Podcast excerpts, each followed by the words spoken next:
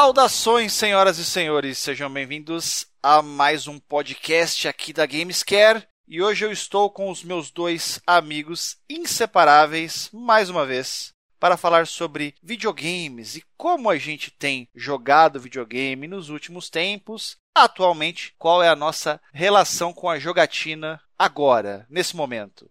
Então estou aqui com o meu querido amigo baiano, gente finíssima, senhor doutor mestre Eric Fraga, do canal Cosmic Effect. Fala, Eric. Ah, meu rei, você que está aí só ouvindo, relaxe, pegue uma acarajé, se prepare. Acarajé é delivery, né, Eric? Tem delivery de acarajé aí em São Paulo? Deve ter, tem. mano. Isso, ó, a cidade, na capital paulista, você tem delivery gastronômico de absolutamente qualquer coisa que você quiser. Aqui no interior é um pouco mais difícil, mas ainda tem também, na região que eu tô. Então vamos apresentar aqui, se é que esse cara precisa de algum tipo de apresentação, né? Senhor Doutor Mestre Supremo Master Blaster Fábio Michelin da Gamescare. E aí, meu querido? Satisfação mais uma vez gravar esse podcast delícia com você. E aí, meu caro? Prazer é todo meu de estar aqui sempre, sugando a fama do Eric e do Junião. Ah, coitado. Gaiato no navio. que é assim, a gente faz o seguinte, eu e o Alex, a gente suga a fama do Fabão na SGB Inside. E eu tô aqui sugando a fama do Junião e do Eric, entendeu? Você fala esse negócio de gaiato no navio, você sabe que você declara a sua idade só nessa parada É, aí. Pior né? que é, né, meu? As crianças aí ficaram boiando. Hoje o assunto tá delícia, como o Eric falou. Antes da gente entrar assim, com aquela voadora estilo Mike Haggard, aquela voadora com os dois pés no peito, eu quero saber de vocês o seguinte. Eric, o que que você tem jogado, meu filho? Fala pra nós aí. Silent Hill. Ah, o Eric não vale. Todo mundo que assiste o canal do Eric já sabe a resposta. É spoiler. Sabe, mas eu acabei de terminar Exile, né? Um. RPG de ação muito fofinho para o PC Engine CD. Vocês sabem que eu tenho esse lado meio arqueologista, assim, de jogo. Gosto de ficar buscando, né? Pincelar no acervo de jogos, né? Uhum. E realmente a gente descobre. Esse negócio de jogo clássico não é só conversa fiada, não é bom mesmo. E o Silent Hill tá sendo assim, que já é um jogo clássico, né? Eu tô jogando no PlayStation 1, que é o original mesmo. Puxa vida, é, eu sabia, que eu suspeitava que podia ser bom, mas tá sendo melhor do que eu esperava, porque ele tem muito de Alone in the Dark, por acidente ou não. Sim. Porque Alone in the Dark é o precursor desse tipo de jogo, né? Apesar de ser um jogo francês, mas o, o Silent Hill é pesado no Adventure, assim. É- ele é mais um Adventure do que um jogo de terror. Eu vejo muita fama do terror dele, né? E o terror tá sendo só psicológico, né? É agradabilíssima a atmosfera. só de suspense. É um survival suspense. E não um survival horror. É um terror mais psicológico do que aqueles que, que chamam de jump scare, né? Daquele cachorro pulando na janela, quebrando vidro. Eventualmente, o jumpscare dele é um barulho repentino, mas assim, é tão discreto e tão demorado. Você leva duas horas jogando, aí você tá numa sala e um, um som de vidro quebrando. Esse é o jumpscare dele. Você toma um susto agradável. Porque você tá apreensivo já, né? É, o timing é muito bom, ele demora muito, você até esquece. Não, esse jogo não vai me dar susto. Aí, de repente, ele dá um pequeno susto. E, e eu já senti que vai ficar nisso, porque ele não vai perder esse estilo. Ele é muito estiloso, o Silent Hill. Como eu tô jogando ele atrelado à à coisa de fazer a live, tá até acontecendo o seguinte, eu tô na seca e te- tendo que esperar, eu faço pouca live, né? Aí eu tenho que ficar esperando chegar a hora. Tá aí um mal de jogar fazendo live, porque se o jogo ficar bom demais, eu tenho que esperar o próximo momento, isso não é natural. Passei esses dias assim, pensando no jogo, olhando pro Playstation e, é, não vou ligar o Playstation, não é certo. É ossos do ofício nesse caso.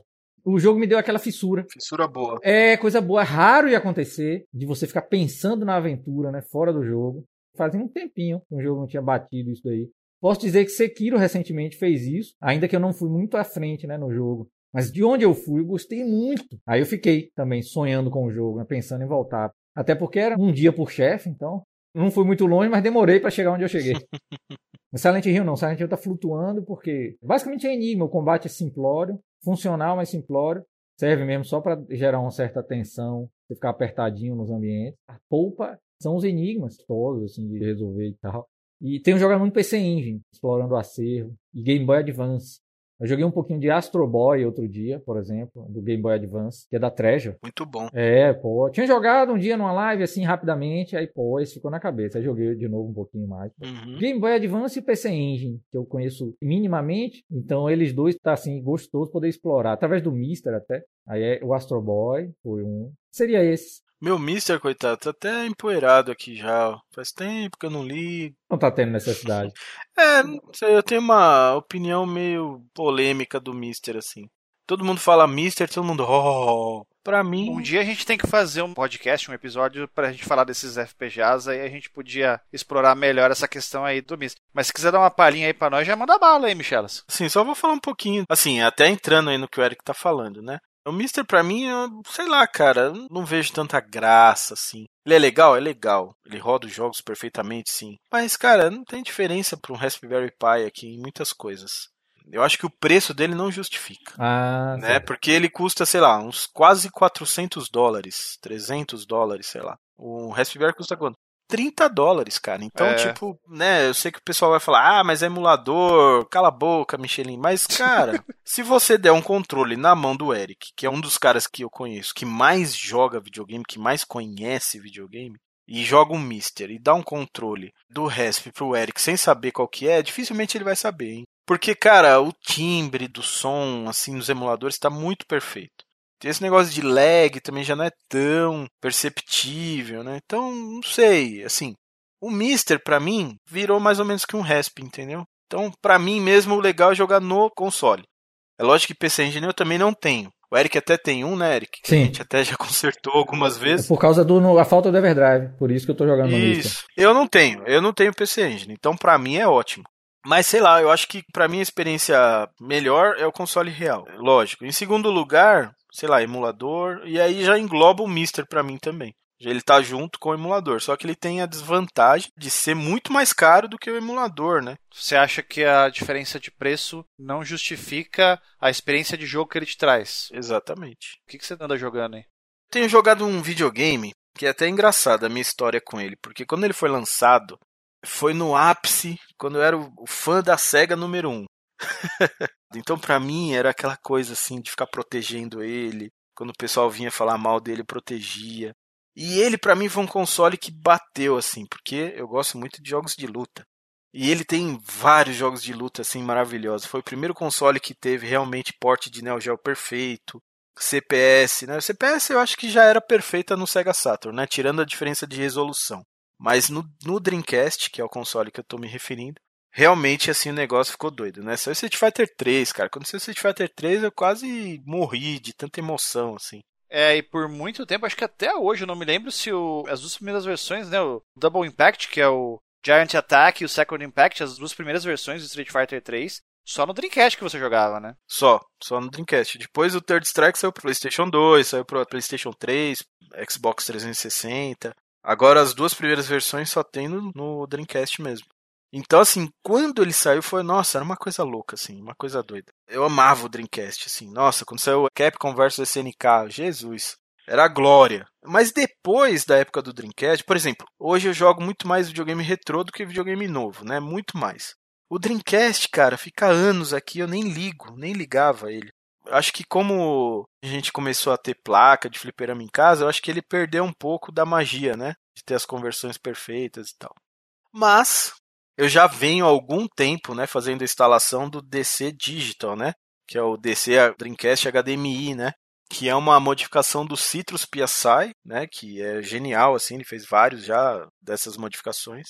E adiciona HDMI ao Dreamcast. Aí vocês podem até explicando um pouquinho assim, não faz muito o que a gente está falando hoje, mas, pô, qual a novidade? Porque, pô, você liga no SSI, sai HDMI, liga no Frame Master também. Só que esses kits do Citrus, ele é digital para digital. Ele não tem conversão de nada. Ele pega o sinal digital do videogame, bruto, processa e joga e transforma no sinal digital de vídeo. Então é diferente quando você usa um sinal analógico para transformar num sinal digital. Você usa um DAC, etc. Faz uma conversão pro analógico e volta pro digital depois, né? Isso, aqui no Dreamcast não, é digital para digital. A mesma coisa que se o, se o Dreamcast tivesse uma saída HDMI nativa. É. Então a imagem assim é uma coisa louca assim. Então vários clientes eu já instalei vários, sei lá, uns 20 pra galera aí. E cara, eu sempre ficava babando, né? Nossa, olha o Dreamcast desses caras, né?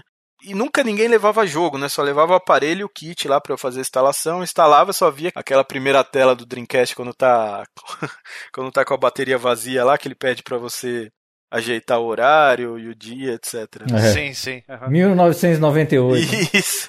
Aí um cliente, o último cliente que eu fiz a instalação, levou um CD, levou o controle e falou: Ah, eu quero que você teste, porque ele tem um menu que mostra, né, se tá tudo instalado certinho. Eu falei: Ah, tá bom. Aí eu vi, cara, Crazy Taxi rodando lá e tal. Eu fiquei doido, né, mano? Fiquei um tempo juntando dinheirinho, comprei o mod e coloquei no meu Dream aqui. E agora eu tô jogando o Dream de novo, cara. o Dreamcast para mim é assim, um videogame muito bacana. Eu, eu gosto muito, assim, muito jogo legal. Foi o último console da Sega, né? Então tem essa relação comigo, né? De ter sido um fanboy da Sega muito grande, né? E teve toda a tristeza quando a Sega parou de fazer console, né? Mas agora eu tô voltando a jogar um pouquinho, assim, de vez em quando eu tô ligando ele, jogando, até na curiosidade para ver, ah, como é que fica esse jogo, como é que fica tal jogo.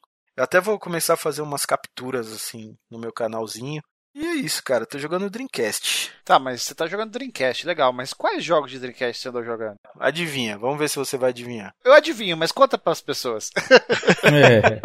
Aqueles de sempre, King 98, Street Fighter 03, Street Fighter Third Strike. Você deu uma passeadinha no Darkstalkers também ou não? Darkstalkers também. Nem aquele da Namco? Soul Calibur? Então, Soul Calibur eu gosto, mas é, não é um jogo de que eu jogar. gosto de jogar muito, assim. Eu vou mais sempre nos jogos de luta 2D, né? Os 3D. Pra mim, eu gosto, mas não é difícil ficar revisitando assim. Gosta mais menos do que os 2D, né? É. Outros jogos que eu gosto muito, que eu também às vezes dou uma jogadinha, é Daytona USA que para mim é um dos melhores Daytona. Mas a jogabilidade é uma porcaria, mas é um jogo lindo, assim, é um jogo que eu adoro.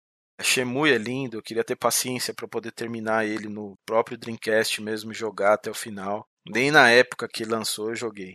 Joguei um pouco, né, mas não foi até o final. Crazy Taxi eu acho um jogo espetacular. Então, assim, tô dando aquela pincelada nos jogos. Porque é o Dreamcast com HDMI e com GDMU. Com GDMU. Maravilha. É o Dreamcast dos sonhos, é o Dream Dreamcast. É. Esse é mesmo o Dreamcast. pra quem tá usando na captura, pra quem tá usando na TV digital, né, nas TVs modernas, acho que é a melhor dos mundos mesmo, né? Sim, é, é, porque a gente tá, até tava conversando antes de começar a gravar o podcast, né? O Dreamcast, ele tem várias resoluções e tal, vários cabos diferentes, né? Você tem que para usar 480p você tem que ter o cabo VGA. Para usar 240p você não pode usar o cabo VGA.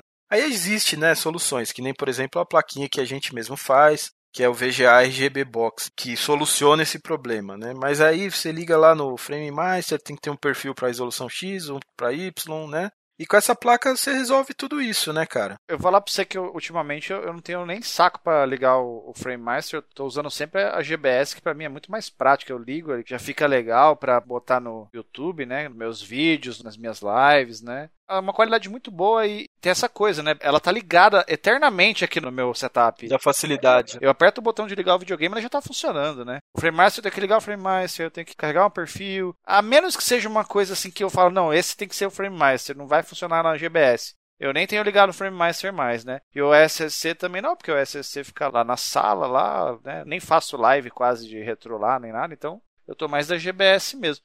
Mas é o que você falou, essa coisa da TV digital, você não tem que se preocupar em saber se vai usar o VGA, se vai usar o SCART, se é 480i, se é 480p, se é 240p. É muito prático, né? Você simplesmente pluga na HDMI e acabou, né? É, e tem aquele lado nosso explorador também, que nem o Eric tava falando. Eu queria ver, né? Porque por mais que eu faça a instalação dos clientes, né, eu não posso trazer o videogame dos caras para casa, ficar jogando. É, você vai testar cinco minutos, ver que tá funcionando e partir pro próximo trabalho. Você não vai ficar o resto do dia no seu trabalho jogando, né? Então eu falei, pô, eu quero colocar no meu para eu ligar lá na minha TV. Cara, tudo fica muito bonito, assim, muito bonito mesmo. É muito melhor do que ligar na GBS, no SSI? É, um pouco melhor, né? É um pouco mais limpo o sinal. Se você ficar bem colado na TV lá olhando, você vai ver que é um pouquinho mais limpo, é digital para digital. Há grandes diferenças, né? Assim, vale a pena a pessoa sair, já tem o setup dela tudo montadinho, que nem o Junião tá falando aí, já tá tudo ligado. Vale a pena investir? Porque só a placa custa 700 e poucos paus. Caramba. Vale a pena? Eu acho que não. Se eu tivesse um setup aqui 100% TV digital, eu teria, mas eu tenho três telas de tubo, né? Três CRTs aqui, né? Então, para mim até ficaria ruim. É, o HDMI não tem nem como ligar, por exemplo, na, na TV tubo ou no, na BVM e tal, né? É, a TV de tubo ela costuma resolver tudo. Tudo que você liga fica bonito e pronto, acabou, né? É só jogar. Mas no caso do Dreamcast, o 480p você já não consegue. Exatamente. Aí eu teria que usar o meu monitor de PC que tá aqui, que é um dos analógicos que eu uso. Então assim, o Dreamcast é meio chato. Não só o Dreamcast, o do Dreamcast pra frente, né? Falou tudo. o Citrus tá lançando, acho que vai lançar um mod pro PlayStation 2. Caramba, mas você falou 700 pau a plaquinha, meu? 700 pau a plaquinha. Rapaz. Não é barato não. Eu comprei graças ao AliExpress, que agora tá parcelando em até seis vezes. Ah, é? Ó, oh, bom é. saber. O AliExpress é praticamente a Casa Bahia, amigo. Que delícia. Já meti a parcela lá, falei, ah, a chance é agora. Ô, Fábio, eu sei que a gente tá no podcast, mas eu tenho que ver. GDMU tem por lá, não tem? Tem, tem. Tem, custa duzentos e poucos reais. O meu GDMU é de lá, Eric. Porque, assim, meu também, o, meu também. O do cara lá, o original, é difícil pra caramba, não tem estoque, sabe? É. E outra, nenhum jogo que eu precisei jogar até hoje deu problema. consigo rodar todos, todos, 100%. É, aqui também tá de boa, cara. Rodou, beleza. Inclusive o projeto do Citrus PSI é open source, tá? Então a versão do Ali não é que estão copiando do cara, como foi o caso do GDMU. Ela é open source, tá? Então não tem problema nenhum. Que nem o SSC do Ali também. Inclusive, assim, eu já instalei um monte de kit, né? Que nem eu falei, vários originais e vários do Ali. Nunca tive problema com nenhum até agora. Não vou falar assim, ah, o kit do Ali é perfeito, comprem tranquilamente. A qualidade é muito boa, já instalei o original, né? O original que eu digo é feito pelo Citrus lá, entre aspas, né? Vendido por ele. E já instalei essa versão, inclusive é da Bitfux, que faz o OSSI também, chinês, hum, que é uma empresa legal. que está até ficando mais conhecida. E a qualidade é muito boa. O Ribbon Cable, né, que ele vem com um ribbon que você tem que soldar as perninhas do processador, que é bem delicado ali. O ribbon dos caras tem uma ótima qualidade. E inclusive ele tem uma antena Wi-Fi, então ele atualiza o firmware por ele mesmo, só você conectar na rede. É mesmo? É. Caramba. Já atualizei o meu, atualizou de boa aqui, tranquilo. Então, assim, né, não vou dizer que é maravilhoso, perfeito, a prova de problemas, porque nada é a prova de problemas. Sim. Mas até agora não tive problema nenhum com o kit do Ali.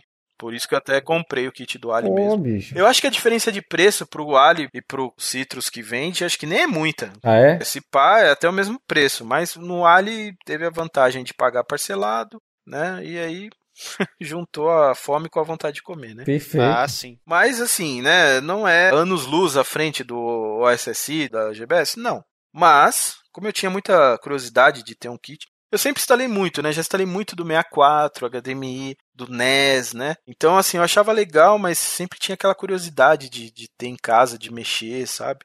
E aí, pô, calhou, consegui comprar o do Dream, né? Como eu falei, ele deve, ele tá fazendo do Play 2, que ele vai lançar. Tem o do Play 1, que, cara, do Play 1 também achei bem legal. Tem o do GameCube, que é dele também. Só que o do GameCube, eu acho que ele funciona só até 480p. Do Dreamcast, do Play 1, vai até 1080p. Ele faz a multiplicação lá e consegue sair até 1080p. O do GameCube não tive muita vontade de comprar porque acho que é só 480p. E tem um kit também do Wii, cara. Do Wii também é bem interessante, mas do Wii também eu acho que é só 480p. Agora eu não me lembro. Ah, legal. Do Play 1 você não chegou a instalar ainda, ele lançou agora. Não, ainda não. Acho que tem um cliente que falou que ia mandar pra mim, mas acho que tá esperando chegar ainda. Ah, legal. Então basicamente você tem jogado Dreamcast que nem doido aí no HDMI, então. É, igual doido não, né? Jogado um pouco aqui. mas é, o Dream pelo HDMI, pô, agora ficou show de bola, cara. Com o GDMU... Ficou chique. Qual o cartão? O cartão de 128, 64? Eu tenho de 64. E Junião? O meu acho que tá com de 256 aqui. Cabe o acervo todo? Oi, não, não. Junião é outro nível. Eu tô com 133 jogos, inclusive eu coloquei um jogo que eu tive que fazer um vídeo, né, dele. Hum. Por isso que eu sei o número, 133 jogos. Mas ainda tem bastante espaço livre aí. Nossa, tem muito espaço livre. Ah, tá. E você, Junião? O que é que você tá jogando? Desde o último episódio que a gente gravou, eu joguei PlayStation 1 e Dreamcast e Saturn. Esses videogames que eu joguei. O Junião joga, de verdade. Fiz uma live recentemente, joguei Tekken 3 do PlayStation 1, que é um jogo que eu gosto bastante. É um jogo que eu curto demais, joguei o Tekken 3. Aí depois fiz uma outra live de um jogo que o Michelas nunca jogou, nunca gostou desse jogo, que é o Castlevania Symphony of the Night. Joguei 4 horas e meia de Castlevania na live. Tô jogando do Sega Saturn agora com a GBS. Já instalei a última versão lá, acho que é a última, sei lá. Você instalou a versão 3 do cara lá ou não? É, acho que é essa. E 1.3 parece que agora você pode usar o cartucho comum de 4 MB, não precisa ser mais o Action Replay, né? As outras versões era só o Action Replay que funcionava. Você jogou no Play 1? No Play 1, a versão original, né? Aí, entre uma coisa ou outra, eu ligo um Sega Saturn aqui, eu sempre boto um Street Fighter 02, que é meio que o jogo que eu, de tempos em tempos, colocar uma dose no meu sangue de Street Fighter 02. Se bem que o meu favorito é o 03, mas eu acho que eu tenho jogado mais o 02 do que o 03. E fora isso, eu joguei Power Stone também no Dreamcast, que é um jogo sensacional, que pouca gente conhece, Power Stone. Eu amo de paixão esse jogo, desde que eu tive contato com ele lá, acho que em 99, quando ele lançou. Eu nunca parei de jogar, eu sempre tô dando uma jogadinha de Power Stone. E eu costumo jogar mais o 1 do que o 2. Tem o 2 também. O 2 eu acho que é um jogo mais indicado para você jogar de galera. Quando eu tô jogando sozinho, eu prefiro jogar o Power Stone 1. Você jogou, Eric, esse jogo, Power Stone? Já, na época assim que peguei o Dreamcast. Tem uma história legal com esse jogo. Quando saiu o Dreamcast no Japão, não vou lembrar o dia que foi lançado, né? Em 1998. Lançamento japonês 27 de novembro de 98. É, nos Estados Unidos é 9999, né? É fácil. Aí, cara, eu lembro que assim, poucos dias depois chegou aqui no Brasil. Tinha uma locadora no Morumbi, aqui em São Paulo, né? Deve ser até uma locadora muito conhecida. Não era a Tilts, porque, assim, naquele tempo, né, galera, em 98, o que pegava era a locadora, né? Os caras traziam coisa para vender. Então, era mais ou menos a loja de videogame retrô que a gente tem hoje lá do tiozão, da Flashpoint, era mais ou menos isso. Hum. Lembro que chegou aqui, mas, assim, mas muito rápido. Uns 3, 4 dias depois. Não sei que raio que o cara fez, que ele conseguiu. E aí, cara, eu e um amigo meu, a gente rachou o Dreamcast, rachou o valor e conseguimos comprar. Então, assim, a gente comprou muito rápido. E só tinha Sonic, né, cara? Só tinha Sonic no lançamento. Tinha Godzilla, que putz, né, meu, toscão. Foi o Pen Pen Tricelon, Godzilla Generations, Virtua Fighter, Sega Rally 2, né? Isso. Aí o cara trouxe só com o Sonic. A gente comprou o Dreamcast, o Sonic e um memory card. Aí, beleza. Aí, quando foi chegar jogo no cara de novo, já tinha Power Stone. E aí, eu e esse meu colega que tinha rachado o Dream, a gente pediu pro cara. Falou, olha, meu, a gente quer um Power Stone. Tal dia pode vir aqui buscar aqui, né? Aí chegou o dia a gente foi buscar o Power Stone. Pô, jogo da Capcom, de luta, né? Não era bem o que a gente queria, né? O estilo, mas, né, já vamos sair um pouco do Sonic, né? Então vamos lá. Eu queria falar um negócio com relação à data, porque eu lembro que o Sonic Adventure, eu estava babando, assim, louco. Eu estava acompanhando cada pedaço de informação que saía na internet naquele momento. Cada vídeo porco em 240p que aparecia zoado, eu baixava e via. Ele era para sair no lançamento do Dreamcast, mas ele não é um jogo de lançamento. Ele saiu quase um mês depois. Ele saiu em 23 de dezembro de 98. Agora eu queria te perguntar um negócio, Michelas. Sem enrolar, Power Stone é um jogo de luta? Não, na minha opinião, não. Tem polêmica? É meio Smash Bros, é? Peraí, peraí. é? O Sonic saiu quase um mês depois. Quase um mês. Ah, então, então, então devo estar me confundindo. Como a memória já não ajuda muito bem. O Power Stone é de 99. Saiu acho que no comecinho de 99 também. É, eu devo, ter, eu devo ter comprado o Dreamcast ali próximo do final de 98 ali, por ali. E aí, quando saiu o Pow- o Power Stone, a gente foi lá buscar, que era assim, tipo, o segundo jogo que o cara tinha trazido. Só tinha Sonic até então. Caramba! Chegamos lá, tipo, mano, eu olho pro lado assim, os caras jogando Sega Rally, cara. E a hora que eu vi aquele Sega Rally rodando, cara, com aquele gráfico, nossa. Aí eu olhei pro meu colega e falei, meu, vamos largar esse Power Stone e vamos comprar esse Sega Rally, né? Aí o cara, não, mas pô, eu trouxe pra vocês, né? Não sei o quê. Aí no final das contas a gente acabou comprando os dois. Com o Power Stone eu tenho uma memória assim muito legal que foi essa mini aventura, né? Mas joguei bastante também Power Stone, joguei muito, nossa. Pra mim, é um dos melhores jogos do Dreamcast. E tem gente que acha que o Dreamcast não tem jogo, né? Isso que eu acho que é incrível, assim. Tem gente que desconhece a biblioteca do Dreamcast. O cara fala assim: o Dreamcast basicamente teve aí dois, três anos só no mercado. E o cara fala: ah, teve pouco jogo. Tem jogo pra caramba, amigo. E não é jogo ruim, não. Tem jogo bom pra caramba, mas tem muito jogo. Se a gente fizer um podcast só de jogos de Dreamcast, a gente fica aqui umas três horas só falando de jogo bom de Dreamcast, tranquilamente. Vocês focam bastante nos de luta. Se eu focar rapidinho nos de nave, né? No Dreamcast, é uma Tem de delícia. nave, tem de corrida, tem de aventura, tem de plataforma. O Dreamcast, o Dreamcast foi o único console que a Sega acertou em tudo. Under Defeat no Dreamcast é uma coisa esplêndida. Esse jogo é da Naomi, na real. Sim, claro. Inclusive, já no com o Dreamcast encerrado. Power Stone também, né? Saiu na onda. Tem, tem também. Mars Matrix, impressionante. Trizeal, E o que é legal do Dreamcast, ele tem jogos excelentes tanto em 2D quanto em 3D, né? É, ele foi o primeiro console que fez o 3D bonito, né? em um território de 60 FPS na terceira dimensão. Não é uma Model 3, né? Tá longe de ser uma Model 3, mas ele tem um poder assim bem legal assim gráfico 3D. Tanto que se você vê o Shemui, o Shemui eu lembro assim, pô, quando saiu os vídeos que o Junião falou que a gente tinha que baixar da internet para poder assistir, porque não tinha YouTube. Cara, era um negócio assim emocionante de se ver. Você não acreditava que aquilo tava rodando um videogame caseiro. Soul River no Dreamcast é bom demais. Soul River. Quando eu vi as demonstrações do Resident Evil Code Verônica, eu quase tive um ataque. Foi bem isso que o Michel falou. Não dá pra acreditar que é um videogame que tá fazendo não isso. Não dá, não dá. Uma das últimas lembranças, né? Às vezes a nossa mente engana a gente, né? Eu lembro de ter comprado uma revista, uma vez importada, porque vinha um CD com vídeos de jogos do Dreamcast. Aí eu vi um vídeo do Crazy Taxi. Você falava, meu, não tem como. Porque a gente estava saindo do PlayStation, do Sega Saturn e do Nintendo 64, né? Pô, você vê um Nintendo 64, um Play 1, depois você vê Shemui, é uma diferença abismal ali, né? Era impressionante, né? A SEGA acertou tudo aquilo que ela tinha errado, por exemplo, com o Saturn, ela acertou no Dreamcast, né? Pra mim, o Dreamcast foi o videogame que a SEGA mais acertou. O lançamento foi perfeito.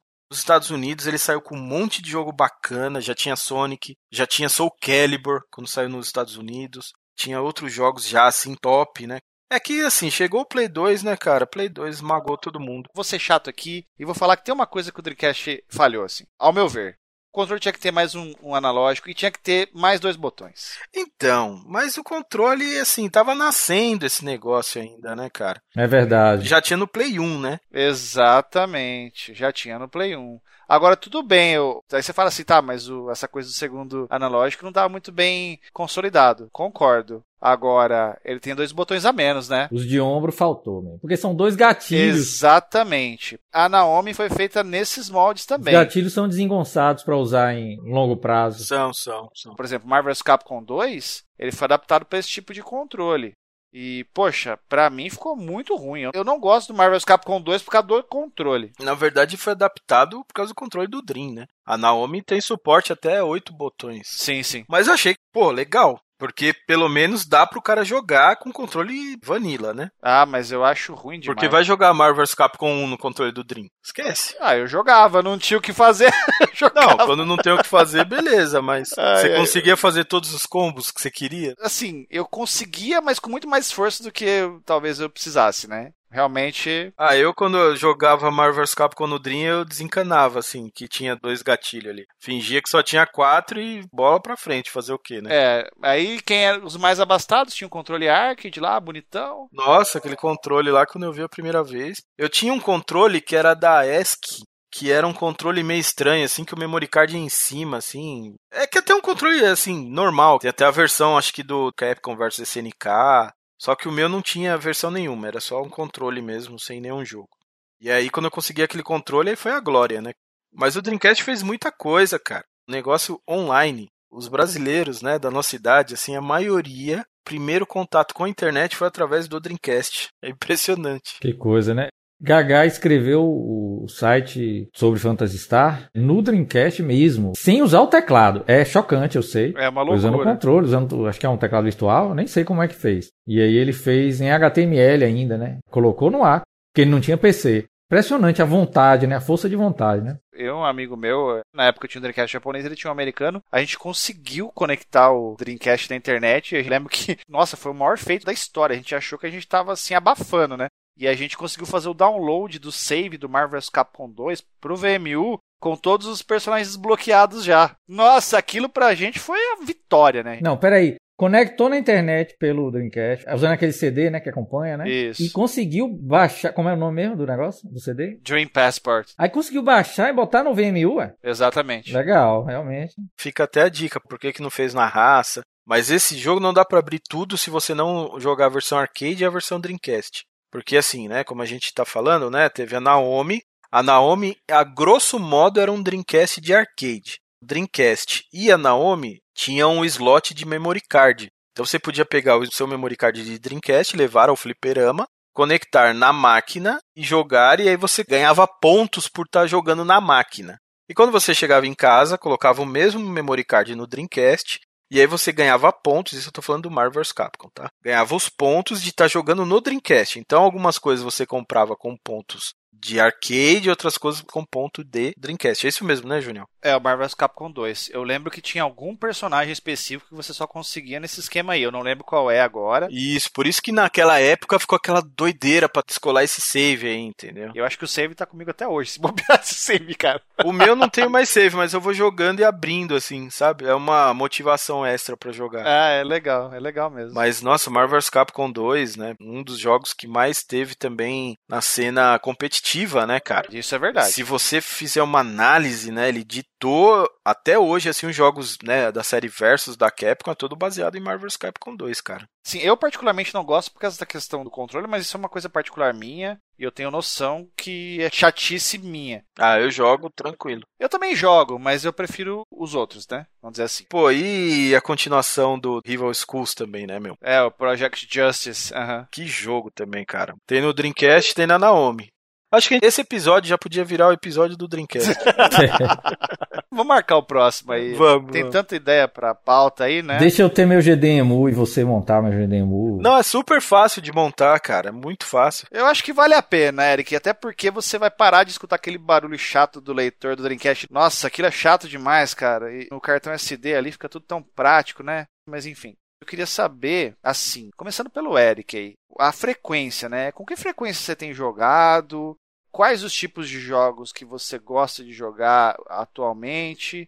Tem alguma coisa que você jogava, algum gênero, algum jogo específico que você jogava e que você decidiu que você não quer mais jogar esse tipo de jogo? Conta pra gente. Hum, boa pergunta agora. Essa, essa parte do gênero eu não esperava, achei interessante.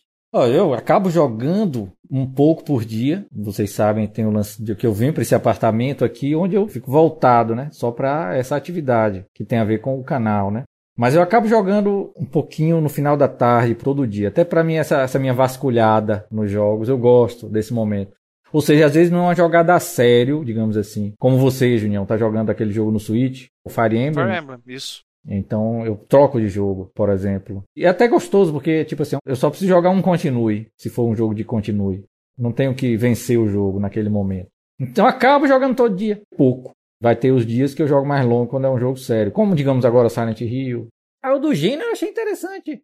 Eu fujo sempre de estratégia. Estratégia tipo. Estratégia pura. O tático, não. O RPG tático eu tô até gostando. A estratégia é tipo RTS, Real Time Strategy. É, o real time, é isso. Certo, certo. Desse gênero eu fujo. Já joguei, mas fujo. Por exemplo, joguei Dune lá no PC, que é um dos jogos seminais, né, do gênero. Por coincidência caiu pra mim no PC, cheguei a zerar e tudo. Então eu joguei, conheço o gênero. Ele nunca me atrai. É como Lemmings. Quando eu vejo Lemmings, aquele tipo de jogo me atrai. Lemmings me parece excessivamente mecânico. Eu gostava no Master System. E aí é que tá. O jogo é bom. Eu acho que se eu começar a jogar, vicia. Aliás, já aconteceu. Quando eu joguei ele no DOS. Foi como a pergunta de União era algo assim, né? Um gênero hoje não me atrai, não é isso, Junião? Exatamente. Eu quero saber o que você jogava e que você hoje não quer mais jogar. Aí é, aí eu tô dando bons exemplos. Não é que Lemmings é ruim, não. Gosto do jogo. Cara, diga-se de passagem, o Lemmings é um jogo que eu adorava jogar no PC no DOS. Tá vendo? Né? Bota a mãozinha pro lado, assim, aquela. Né? Porque tem várias funções.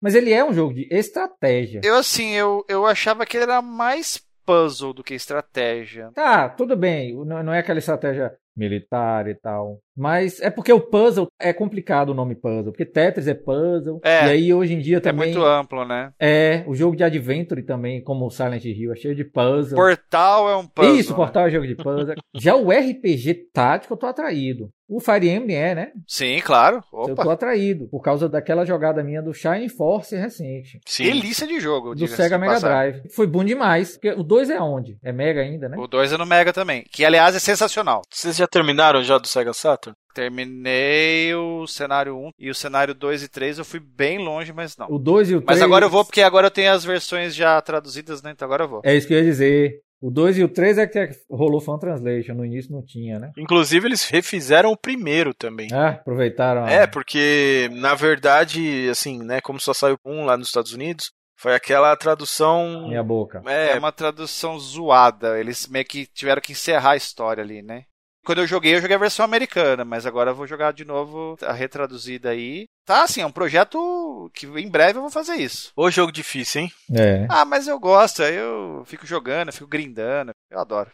Saiu Age of Empires agora, né? Uma versão aí nova. Saiu, inclusive. Ela tá no Game Pass, tá? Se você quiser é, provar no Game Pass, né? Quem tá ouvindo aí pode. Eu vou em breve, porque vou pegar um Xbox. Eu, a primeira coisa acho que é fazer um Game Pass, acho que é meio natural. Mas eu não sei mesmo. Se você consegue jogar no Xbox, mas no PC, quem tem o Game Pass Ultimate, dá para jogar. Se bem que como é um jogo que eu jogo com a minha esposa, inclusive, eu acabei comprando a licença dele na Steam, comprei um para mim e um para ela, né? Você até me falou um dia desse. Que legal isso. Mas tá aí, ó, é outro, porque ele é estratégia clássica. Né? Esse né? é, esse é RTS puro. Não, esse gênero. O jogo me parece que vai vir me viciar, mas não me atrai para eu começar. Exceto o RPG tático. É isso, esse toque da aventura que deu no, no Shining Force, nos finais, tem uma cidadezinha. Esse toque de aventura para mim é, é, um negócio essencial. Você ia gostar muito do Fire Emblem Three Houses do Switch, que ele tem uma, uma parte de exploração assim também. Eu não vi você jogar, eu acho, é um Viu? Fiz live. Ele até lembra mais até um RPG mesmo por causa disso, né? É, é. Mas é que eu queria começar no Super Nintendo, não é isso? Que é o original? Não, o Fire Emblem começou no Nintendo, no Famicom. Ah, no Famicom? Ih, rapaz, nem sabia. Eu acho que tem uns três ou quatro no Famicom. Fala com Gemo, com o Andrei Formiga, que ele vai te falar. Pensei que a original era de Super. Rapaz, um tático em 8-bit, nem sabe. Porque Master System acho que não teve nenhum. Ó, vou até dar o meu testemunho aqui, que acho que vai ser mais ou menos o que vai acontecer com o Eric. Sempre ouvia muito falar desse jogo e não jogava muito. Fire Emblem do NES? É, Fire Emblem de qualquer console. As gerações foram passando e aí, tipo, ó, oh, vai sair Fire Emblem. Aí eu ficava, ah, eu peguei um 3DS e fui jogar. Tem dois, né, no 3DS? É, tem quatro. O que eu tô jogando é um que tem uma história meio de dois países. Você tá jogando Conquest, o Birthright ou... Birthright, é. Cara, eu fiquei impressionado. Porque eu não costumo jogar muito esse jogo, eu vou até falar depois. E principalmente não costumo jogar muito em portátil. Mas já pra mim foi bastante. Ainda tenho planos de jogar. Porque, meu, um jogo bem legal. A história eu achei meio. É que eles deram uma Pokémonização no Fire Emblem com essa história de lançar os dois, né? Que se complementam. É. Mas ele também tem outros dois jogos da série Fire Emblem no 3DS. Um é o Awakening, que eu recomendo incrivelmente. Tem um outro que é o, o remake, acho que do segundo jogo, que é o Shadows of Valentia. Que também, se você quiser se aprofundar depois, é. Que é do 3DS também. Do 3DS também. Então, aí eu comprei esse do Switch. Né, e também comecei a jogar, mas como ainda estava jogando no 3DS, falei, só vou dar uma pinceladinha só para ver como é que é, né? Cara, muito, muito legal esses jogos. Treehouse é basicamente quatro jogos em um, porque você tem três personagens, você pode escolher cada uma das casas para representar, e quando você escolhe a casa da menina lá, o Império, ela tem duas linhas de história também. Então são quatro vertentes para você ver no mesmo jogo. É, daqui a uns 15 anos provavelmente eu vou jogar no Switch. quando eu terminar o do 3DS. Sem pressa. Mas conclua aí, Eric, perdão. Só esse gênero mesmo. E tá sempre em voga, né? Acho que tem. Company of Heroes. Curioso isso, né? Porque eu sempre ouvi o Eric falando que ele foi micreiro, que ele gostava de jogo de PC e não sei o que, jogou PC pra caramba. É... Você não jogava Warcraft, não? Excelente comentário. Porque realmente. Jogou aquele jogo de Mega Drive lá, o. Como é que chama, Eric? Starflight, é, e aí? Não, mas Starflight funciona mais com RPG espacial. Fui realmente hardcore lá do DOS, na fase era dourada, até ali, que tinha um, um bando, né? Todos os colegas Age of Empires, Age of Sail, né? Tinha um de Farm. Joguei um pouquinho de SimCity, óbvio, 2000.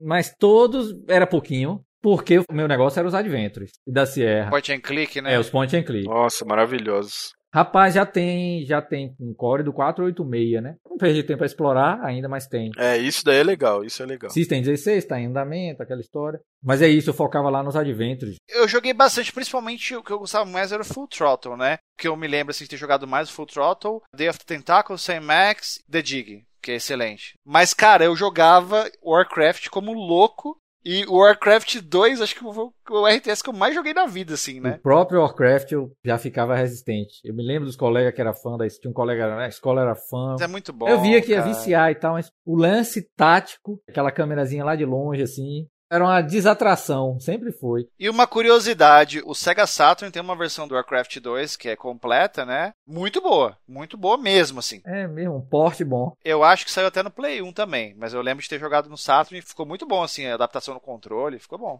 Então aproveite a deixa, Juninho. Já vá dizendo que frequência você joga hoje. Ah, cara, eu acho que eu jogo um pouco como o Eric, assim. Eu jogo pelo menos um tiquinho por dia, assim. Eu tenho conseguido jogar videogame todos os dias, né? Isso pra mim é um feito incrível tô tendo essa facilidade de trabalhar muito perto de casa, então assim, eu não preciso sair com muita antecedência. Eu saio de casa 5, 10 minutos antes de eu chegar lá. Você vai a pé, né? Vou a pé, faço o que eu tenho que fazer, daqui a pouco sobra um tempo eu ligo o videogame. Eu tenho um móvel aqui que eu tenho os videogames todos ligados, né? Através do esquema do Switch da Gamescare, que eu consegui ligar um monte de videogame ao mesmo tempo. Então, para mim, é muito chamativo. É só sentar a bunda aqui na cadeira e apertar o botão de ligar que já tá ligado, entendeu? Então, tenho jogado um pouquinho de cada coisa assim.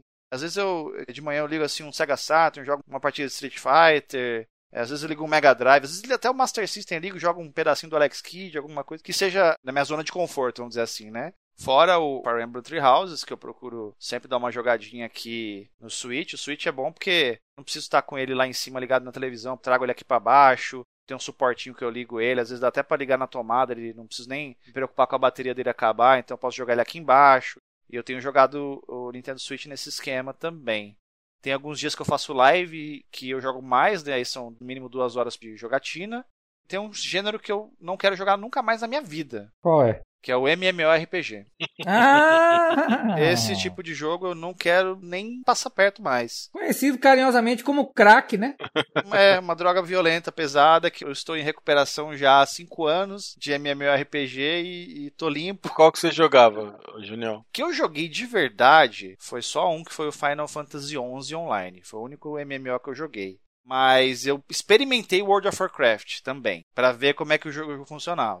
E eu tinha muitos amigos que jogavam World of Warcraft. Então, assim, teve um período na vida que. Eu não sei se vocês vão lembrar, eu não lembro que ano que foi, mas deu um terremoto violento no Japão e zoneou tudo lá. E os servidores do Final Fantasy XI ficaram offline tipo, por duas semanas, eu acho. Uns 15 dias. O Final Fantasy XI ele só tinha servidor japonês, não tinha servidores em outros lugares do mundo, né? Nesse ato que eu fiquei órfão, entre aspas, do Final Fantasy XI, os amigos meus que jogavam o WoW, eles falavam, não, vamos jogar o WoW um pouquinho. Eu falei, tá bom. Aí tinha aquele esquema de fazer a conta lá gratuita, lá, jogar 30 dias grátis. Não lembro se ainda é assim, mas na época era, né? Aí eu joguei lá, fiz um troll, joguei na ordem um pouquinho lá, fiz algumas quests. Eu, eu consegui, assim, entender um pouco de como que é o jogo. Claro que MMORPG, quando você joga 15 dias, você não tem uma profundidade. Mas eu consegui saborear um pouquinho do jogo, né? Eu cheguei até o level 30, que acho que era o máximo que eu conseguia chegar com uma conta de teste, né? E assim, foram esses dois jogos que eu joguei, mas o Final Fantasy XI Online eu joguei é, como um doente mental, louco, viciado por quase sete anos. Inclusive eu tinha três personagens e às vezes eu jogava com os três ao mesmo tempo. Então você vê o, o, nível de doença que eu tinha com esse jogo. Caraca! Eu me libertei, eu fui banido do jogo porque eu fiz umas coisas erradas lá, né? A Square Enix deletou minha conta. E foi bem na época que saiu Mario Kart 8 no Wii U. E foi bem na época que eu comprei o Wii U para jogar o Mario Kart 8. Então, assim, ainda bem que eu tive uma distração para poder me apoiar, né? Porque você imagina, você constrói um personagem por quase sete anos. Eu tinha mais outros dois personagens. Eu herdei o personagem que eu criei para minha esposa jogar comigo. Ela jogou por um mês e achou o jogo uma bosta, nunca mais jogou. Eu fiquei com o personagem dela. Uhum. E depois, ainda não contente, criei um terceiro para usar de suporte. Às vezes tinha coisa que eu precisava fazer em party e não tinha ninguém para jogar comigo. Eu fazia minha própria party de três personagens eu mesmo. Ia fazer o evento. Era uma doença, assim, louca. Eu passei poucas e boas por causa desse jogo. Claro que não foi tudo de ruim, assim, né? Teve coisas boas, conheci pessoas legais, fiz amizades, dei muita risada, me diverti muito no jogo. Mas é o tipo de jogo que toma conta de você, né? Eu, eu costumo dizer que eu tinha dois turnos. Um na empresa que eu trabalhava lá de dia e à noite eu tinha um turno em Vanadia, que eu logava no Final Fantasy XI e ficava lá, tipo, escravo do jogo. E final de semana eu chegava sexta-feira à noite, ligava o jogo e ficava ligado e só ia desligar domingo à noite, hora que eu tinha que dormir para ir trabalhar no outro dia, entendeu? Você não joga o jogo, o jogo joga você. Você tava em alguma raid e Larissa teve de alimentar você com a colher? Não. Não chegou a esse ponto, não? Eu entendo o conceito de raid, mas no jogo do Final Fantasy era outro nome, né? Nesses eventos grandes, tal, que você tem dungeon com muita gente. Os eventos grandes com a galera. Não, isso. não. Eu lembro que eu jogava vários eventos que eu tinha que juntar com gringos para jogar e a gente jogava às vezes 18 pessoas, às vezes 36 pessoas, às vezes mais pessoas. Mas já aconteceu várias vezes de eu estar lá na sala com o controle na mão e com uma mesinha do lado com a comida e eu dava uma garfada, mastigava e jogava. Já fiz isso inúmeras vezes. Hoje eu vejo como eu era doente com isso. Doente mesmo, não é força de expressão, não. Era uma doença. Por exemplo, tem um caso que eu sempre conto para as pessoas para traumatizar mesmo. Eu conto para causar, né? E vou contar de novo aqui. O meu personagem, o main job dele era paladino. E o paladino você tinha que ter um escudo relíquia. Se você não tivesse escudo relíquia, você não era nada no jogo. Você era um lixo total. Então eu precisava fazer o escudo relíquia, que era o Aegis, né? E assim, eu precisava farmar um determinado item todo dia, duas horas por dia, para poder fazer o negócio lá, sei lá, em três, quatro meses, que era a meta que eu tinha. Não era casado ainda, namorava a minha esposa e às vezes eu ia jantar na casa dela, com os pais dela à mesa, todo mundo à mesa, eu sentado à mesa com eles e o um notebook do lado e eu jogando enquanto eu comia com eles. Foi pior do que meu caso. Então, assim, isso é uma doença total, cara, sabe? Não largava o jogo nem para comer em família, sabe? Resumindo toda essa baboseira, eu não quero mais MMORPG, nunca mais jogar na minha vida. Olha, eu vou adicionar com sua resposta, porque eu já tinha esquecido do MMORPG, já, já cortei da minha mente, né? Já tô completamente livre. Igual eu passei por isso aí que o Julião passou. Sheila uma vez me alimentou, não, não pode tirar a mão do teclado do mouse, tempo passando, 8 horas, 8 e meia, não termina a raid. Aí, pronto, ela começou a me dar na boca, né? É engraçadinho, é bonitinho, não é não, porra. É traumático. É. E aí acaba com a variedade. Quando eu percebi que eu não jogava nenhum outro jogo, eu já tava com esse negócio de colecionar, já tinha os consoles em casa. Já eu lembro que eu, foi na época que eu comprei até o Play 2, que eu comprei Play 2 já na época tarde, né? como colecionador, 2005, já tava lançando o Play 3. Pô, vou jogar esse Shadow of the Colossus aqui. Falam tanto. Peraí. Aí cheguei assim, não joguei World of Warcraft nessa noite, joguei Shadow of the Colossus. Pô, bicho, foi a libertação. Eu parei World of Warcraft pouco tempo depois. Porque eu quis zerar o Shadow of the Colossus. E demorou um pouquinho. Tem vários colossos, né? Demorou alguns dias, assim. Eu, pô, joguei até 3 da manhã, numa boa, porque eu já jogava até 3 da manhã o World of Warcraft, às vezes, né? Troquei mesmo, não ia pras rádios, né? Cadê você? Saiu lá tocando, porque tinha guilda, né? Eu participava de guilda, né? Quando fica jogando MMO, você perde a variedade. Bicho. Exato. A gente deixou de jogar um monte de coisa aí que a gente tá tentando recuperar agora, se for ver, né? É, isso mesmo. E tem uma história, Eric, do meu parceiro de canal, Marcel, ele jogava World of Warcraft também. E ele conta que teve um belo dia que ele estava, sei lá, 3 horas da manhã, organizando lá um evento para fazer não sei o que lá no jogo, não lembro o que, que era, se era espada de Azeroth, o que, que era lá. Que ele estava organizando ele se viu três horas da manhã. Algumas pessoas não estavam presentes no evento para fazer como combinado. Uhum. E ele, louco, enlouquecido, que as pessoas não tinham respeitado o evento. Aí, tipo assim, ele parou e pensou: o que, que eu tô fazendo aqui? Três horas da manhã, esperando esses gringos imbecil irritado, aqui. Irritado, é. perdendo saúde, porque os caras não estão aqui para fazer negócio no joguinho. Aí ele largou. Depois daquele dia, ele nunca mais jogou o jogo. As histórias costumam ser traumáticas, velho, de final de, de MMO. E é um jogo, Eric, que assim, às vezes, se eu falar para você que eu não tenho saudade, eu tenho saudade de alguns lugares específicos, né, do jogo, do que eu passei com os meus amigos lá, né? A gente tinha um grupo de brasileiros no jogo que a gente jogava, cada um de um canto do Brasil. Então, assim, tem coisas boas, né? Fica a nostalgia. Parece que o lado ruim supera, né? Esse lado bom. Se né? você colocar na balança, não dá. Esse lado bom era legal mesmo, que você falou, pô, dá, até uma conversa legal que você teve com alguém no meio do, da batalha, assim, é interessante, antes da batalha. Exato. Tem essas coisas sociais estranhíssimas. Parece realmente, às vezes, você tá numa, numa coisa medieval. Exatamente. Quando você se esquece. Sim. E tem um detalhe, né, Eric? A gente investe tanto tempo, tantos anos. O jogo não era mais contado em horas, era contado em anos, né? Tipo, ah, não sei quantos dias que dava tantos anos de jogo. É. Você investe tanto tempo, né? Perde no jogo. Dia pra noite, tudo acaba. Você não tem um save no memory card que você possa revisitar aquele lugar, aquele jogo, ver como é que era, lembrar. Não tem, acabou. Você não tem mais acesso. Você jogou no lixo sete anos de investimento em gameplay. É, tem isso. Pra mim foi muito traumático. Hoje eu não quero mais de jeito nenhum pra minha vida. Vamos ver o que é que o Fábio tá jogando e o gênero que ele tá afastando. Bom, eu vou ser bem honesto, né? Eu sou a vergonha do podcast, né, mano? da Gamescare, vergonha do podcast do EGB Inside, porque, cara, eu tô muito sem pique, assim, para jogar ultimamente, assim, há um tempo, sei lá, é... vou abrir aqui, né, a verdade. Às vezes eu chego do trabalho muito cansado, né, aquela coisa, e é difícil eu sentar aqui no sofá para jogar algum jogo. Tanto que tem vários jogos que eu quero jogar, até do Play 4 aqui, que eu nem comecei ainda a jogar, né? Meu Switch, coitado, tá faz meses que eu não, ligo ele, sei lá, tá muito paradão aqui, tô muito paradão. Às vezes eu ligo algum console retrô, assim, na maioria das vezes quando eu ligo, no final de semana, algum final de semana, não é nem todos, e aí joga um pouquinho, às vezes só ligo uma placa de fliperama e fico olhando, ela rodar. eu tô meio doido. Tirando o Dreamcast que eu joguei um pouquinho agora, né, que a gente colocou o mod e tal, mas antes disso eu tô bem paradão, assim, para jogar, né. Mas, um jogo assim que, ah, vou falar para vocês, um estilo que eu nunca vou jogar mais, eu acho que eu não tenho nenhum. É? Nunca joguei nenhum MMO. Continue assim. Mas teve uma época, quando saiu o Destiny, da Band, O Junião falou assim: ah, eu tinha dois turnos, um no trabalho e um em casa jogando videogame, É. né? Jogando MMO. Era igual comigo. Comecei a jogar aquele jogo, é um jogo assim que ele te vicia nessa coisa de procurar item. de Peraí, você- Dash ainda tem elementos de MMO. Isso, elementos de MMO. Ele te coloca num círculo vicioso, né? Vou até explicar pra quem nunca jogou, de repente nem jogou MMO.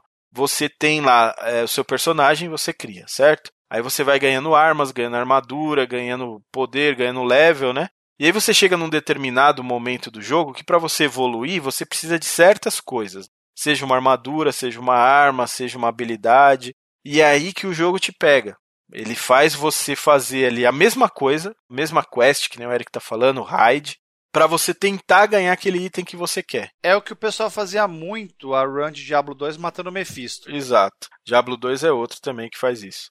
E aí você fica viciado naquilo, você fica querendo ganhar aquele item, né? Na verdade, nunca é só um item, são vários.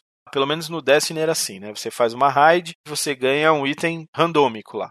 Mas você fica naquela coisa, né? Você consegue tipo fazer aquilo lá uma vez por semana. Então você fez aquilo, você não conseguiu, você tem que continuar fazendo o jogo, farmando materiais e tal, até chegar na outra semana para você tentar de novo. Aí você não conseguiu? Cara, mesma coisa, só na próxima semana. E eu fiquei praticamente um ano, cara. Eu chegava do trabalho, já tinha a galera já me esperando para jogar. Não ia até muitas horas da noite, né? Exceto alguns dias específicos, assim. Porque eu acordava muito cedo para ir pro trabalho. Ainda não tinha Gamescare, né? Então não dava para ficar dormindo assim, depois da meia-noite. Mas foi um jogo que eu fiquei viciado, cara. Então isso que vocês estão falando aí, eu entendo perfeitamente. Jogava todos os dias. Inclusive até tinha uma TV de plasma. Eu tive que vender a TV, porque eu fiquei com medo que ela ia marcar, sabe? Isso que vocês estão falando aí de perder vários jogos bons, deixar várias coisas passar, né? Eu também fiz isso, cara, com Destiny. E aí eu fui parar um pouco assim, depois que deu uma esfriada no jogo, né? Não tinha tanto conteúdo, anunciaram que ia sair o 2. Alguns participantes do nosso grupo que a gente jogava entrou meio em conflito, né? Porque tinha hora que não podia jogar, e um ficava bravo, outro ficava não sei o quê. E aí começou as brigas, né, meu? E aí eu comecei a ver, falei, pô, meu, somos pessoas aqui velhos já de, sei lá, de mais de 30 anos e brigando por causa de videogame, né, cara? E aí eu fui saindo fora do jogo também, né? E hoje em dia também tem essa mesma sensação que vocês, assim, não quero voltar para um jogo desse tipo. Cria uma certa rotina, você fica fazendo a mesma coisa no jogo É, pois o é. tempo inteiro, né, para tentar ganhar alguma coisa que você não tem, ou para farmar tal coisa. Nunca joguei MMO, mas já sei como é que é, já tive gostinho de ter jogado aí. Destiny é um jogo muito bom, tive momentos legais, né, que a gente se divertiu bastante jogando e tal. Mas depois disso acaba criando um, um círculo vicioso, não vale a pena. Esse tipo de jogo que é né, o Game as Service, ele tá sempre sendo atualizado com mais itens para você pegar, outras campanhas e tal. O Diablo é um exemplo muito bom disso daí, né? O próprio Street Fighter V é um pouco assim também, até por isso que eu meio que faz um tempo que eu não jogo ele. Esses jogos que você precisa estar sempre jogando, se atualizando, seria assim, o segundo tipo de jogo que eu evito, né? Até posso jogar, mas eu evito esse tipo de jogo por causa disso. Você acaba se privando de outras coisas. Às vezes não é nem jogar videogame, às vezes você se priva de outras coisas que você tem que fazer na vida mesmo, entendeu? É, cria um círculo vicioso muito forte, cara. Então você acaba ficando sem tempo para fazer mais nada, né, na sua vida. Você não tá jogando o jogo, o jogo tá jogando você, cara. Bom, vocês acham que hoje em dia é complicado a gente simplesmente sentar para jogar videogame simplesmente por nada? Que nem quando a gente era criança, assim, sei lá, simplesmente chegar, ah, vou ligar o videogame aqui e tal, jogar um jogo. Porque eu tenho essa sensação, o Eric pode confirmar isso ou não. Quando você é criador de conteúdo de videogame, você se autocensura de jogar por jogar, porque você fala assim, não, esse tempo aqui eu podia estar fazendo alguma coisa para agregar um conteúdo pro meu projeto de videogame.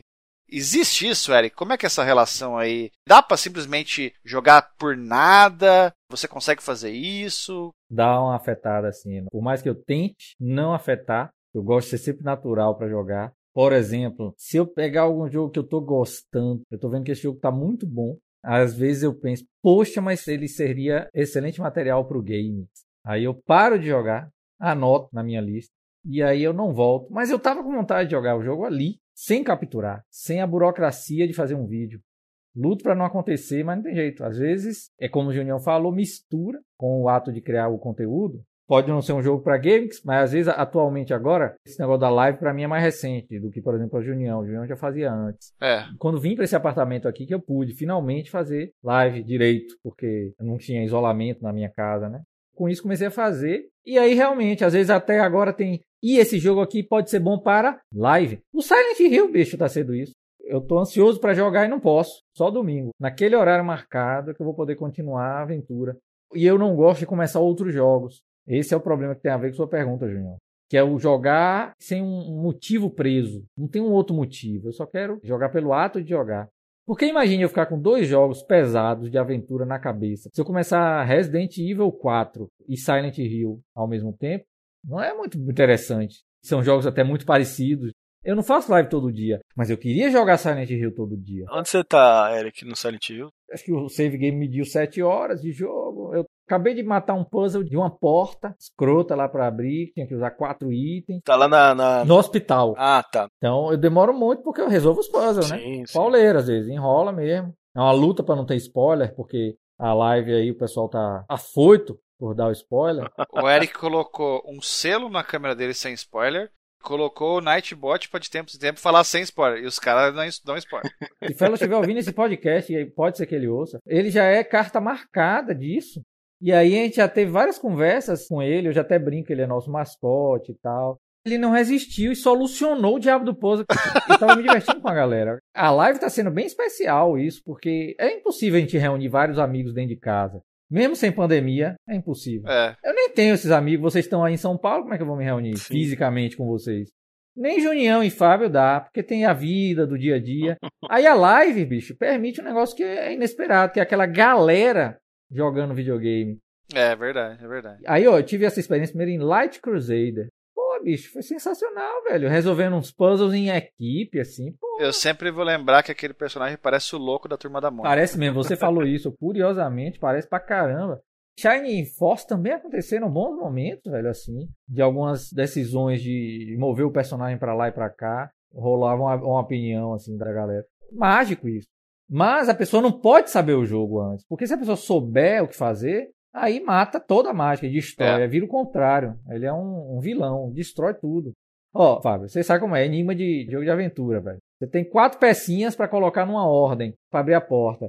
Se a pessoa disser, bote a vermelha aqui, a azul aqui, a preta aqui, a branca aqui, acabou. Lê na internet. Perdeu a graça. O Fellows, que é um Patreon e tá sempre nas lives, eu não sei por que mesmo, eu não entendi. Eu tenho que falar com ele. O que foi, rapaz? Você esqueceu? Você perdeu as estribeiras?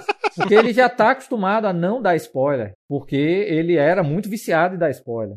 Ele já sabe que ele já tomou várias pagações. Ele teve uma recaída, Eric. Só pode ter isso. sido isso. Quando eu olho no chat, eu não acredito. Eu tava na live, cara. E ele só botou a resposta. Eu vi o Eric silenciando ele, foi engraçado. Primeira vez que eu silenciei. E não foi nem da amizade, né? Eu brinquei pra, até pra dar uma panos quentes. Usei a brincadeira de Junião, que ele chama da amizade. É. Não foi da amizade, foi um silence mesmo. Foi realmente pra, tipo, ô velho, cinco minutos aí.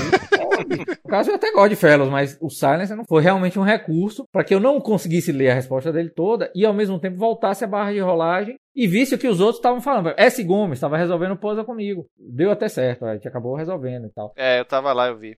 Mas assim, você falou que já aconteceu de, de algumas vezes você tá jogando um determinado jogo, tá curtindo pra caramba, aí fala assim, não, preciso parar porque eu quero gravar isso pro game. É. Acabou que não jogou mais depois, né? Não pelo ato de jogar, isso aí. Porque aí se perde. Eu anoto, mas aí o tempo passa e o jogo se perde. Tá dentro de um backlog só. E esse backlog, que inclusive, assim, uma das recompensas, acho que do Patreon The Boss é sugerir jogos pra você, né? Sugerir jogos, é. E o pessoal sugere, assim, é, por exemplo, a pessoa sugeriu um jogo pra você jogar, demora muito pra você atender o pedido dele, ou é imediato, como é que é? Demora porque, mesmo nessa recompensa, eu comento que tende a acontecer de eu ter a vontade, ou seja, tanto que eu sugiro que a sugestão seja um pouco até de acordo com o meu estilo. Não adianta, por exemplo, o cara botar Age of Empires. Sim, mas eu acho que, meio que acontece isso naturalmente, ou não? Acontece. É aquela coisa assim, não, o Eric vai gostar desse jogo aqui, então... Eles acabam ajudando até, porque dão bons nomes. Andrei é bom, Andrei com negócio de RPG e tal. Sugere bons nomes de jogos que eu acabo jogando mesmo. Tem um bom gosto. Mas eu queria saber uma coisa de você, Eric. Taxativamente falando, se você joga alguma coisa só por jogar e pronto. Jogo. Quando não acontece esse problema que eu lhe disse, de que eu paro, mas tem vezes que eu não paro. E qual foi o último jogo, ou, ou não sei se atualmente você tá fazendo isso, algum jogo que você possa falar? Rake Samber 2 do PC Engine, um jogo de nave. Eu joguei o 3, não sei se foi em live ou se foi vídeo. O 2 eu joguei normal, joguei pra mim mesmo. Certo. Gosto de jogar Shadow Dancer. Ah, É excelente. minha zeradinha de Shadow Dancer.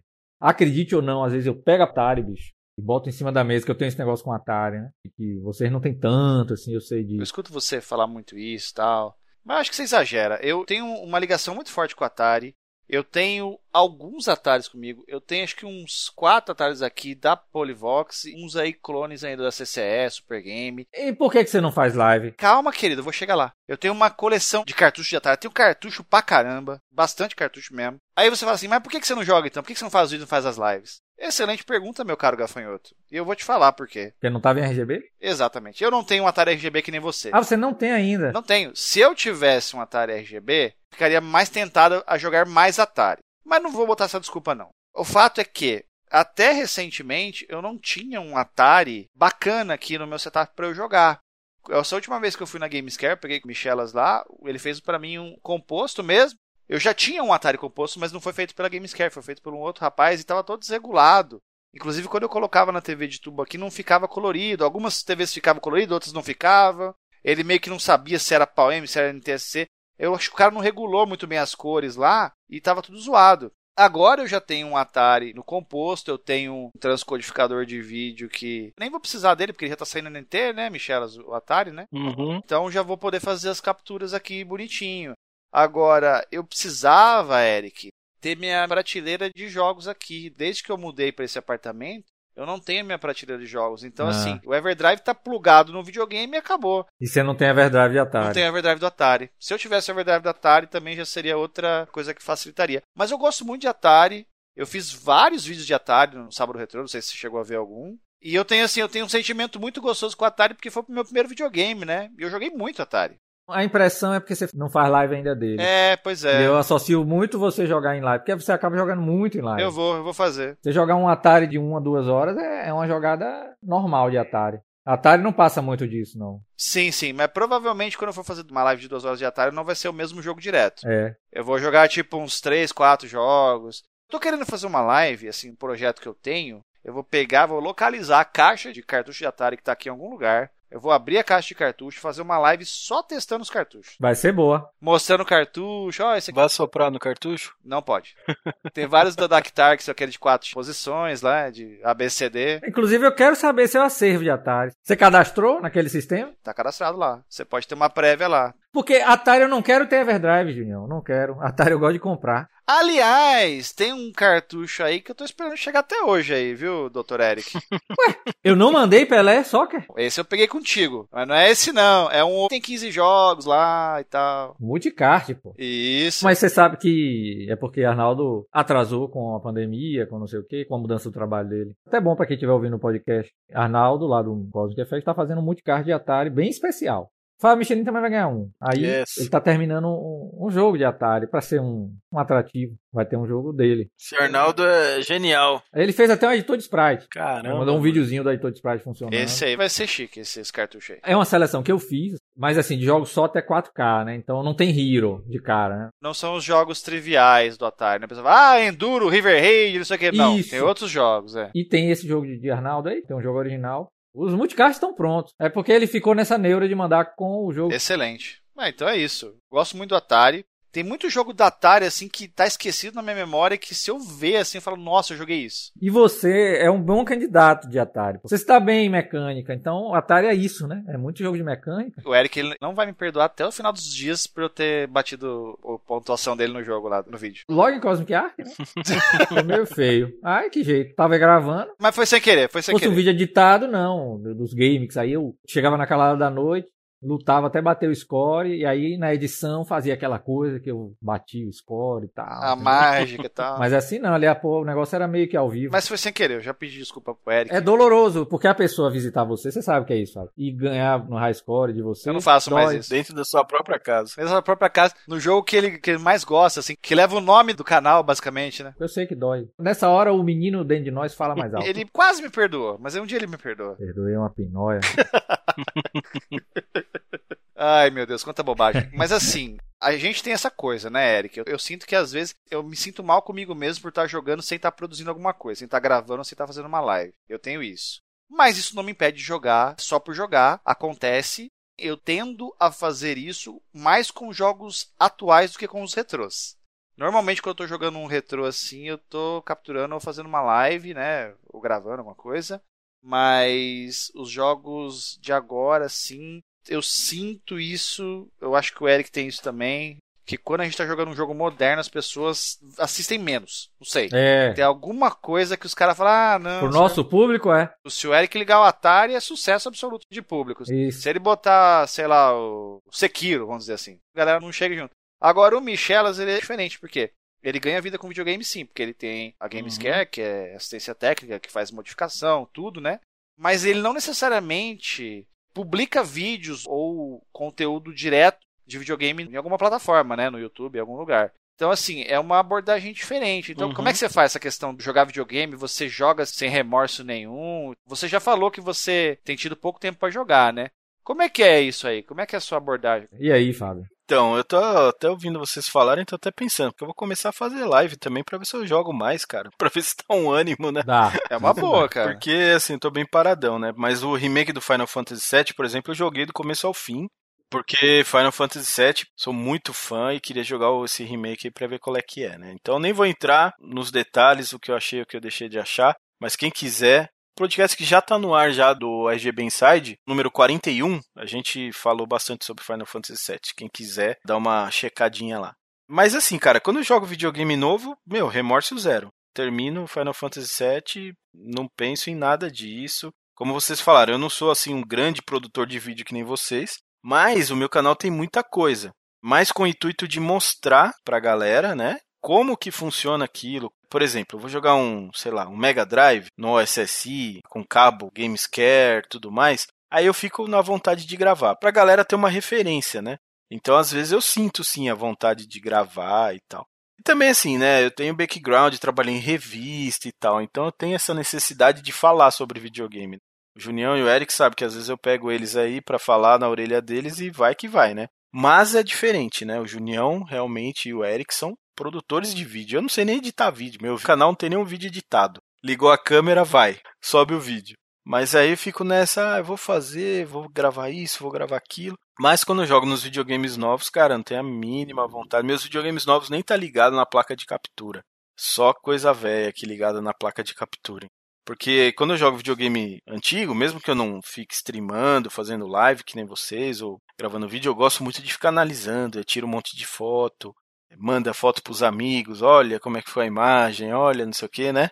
Agora o videogame novo, cara, nem isso. Você não fica jogando Final Fantasy VII Remake pensando, podia estar modificando um Dreamcast nesse tempo, meu Deus, não, né? Não, não, não. Mas é difícil também, né? Eu pegar assim para jogar bastante tempo. Essa geração, cara, dá para contar nos dedos assim os jogos que eu terminei, que assim que eu me lembro, né, de cabeça.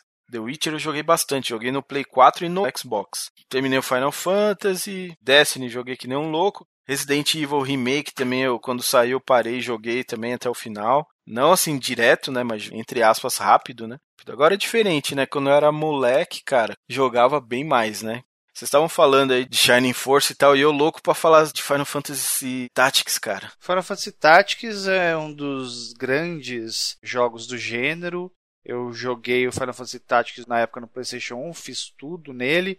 Depois joguei a versão do PSP, fiz tudo também. Depois joguei a versão do Game Boy Advance, que é o Tactics Advance. Fui até o final e depois joguei o Advance 2, que não é no GBA, é no DS. Sim. Mas chama Advance 2, né? Realmente é sensacional. O Final Fantasy Tactics, para mim, o, primeiro, ele é um dos jogos, se não for o mais, uh, que tem, assim, uma história mais completa, mais rica uhum. e uma trama mais, assim, louca no questão da política mesmo, né? Você vê na história dos personagens, né, aquela questão da The Lion War, que você vê pela ótica de um, você vê pela ótica do outro também. Aquele que todo mundo acha que é o herói, não é herói coisa nenhuma. Então, incrível, incrível. Foi o primeiro RPG tático que eu joguei, assim. Você chegou a jogar Vandal Hearts ou não? Joguei também, depois no PlayStation, né? O Vandal Hearts não saiu no Saturn também, sabia? Saiu no Saturn? Não me lembro, não. Saiu, só no Japão. Tem uma versão no Saturn. Mas o Vandal Hearts 2 não, saiu só no Play. E tem uma versão do Vandal Hearts que chama Flames of Judgment, que ele é para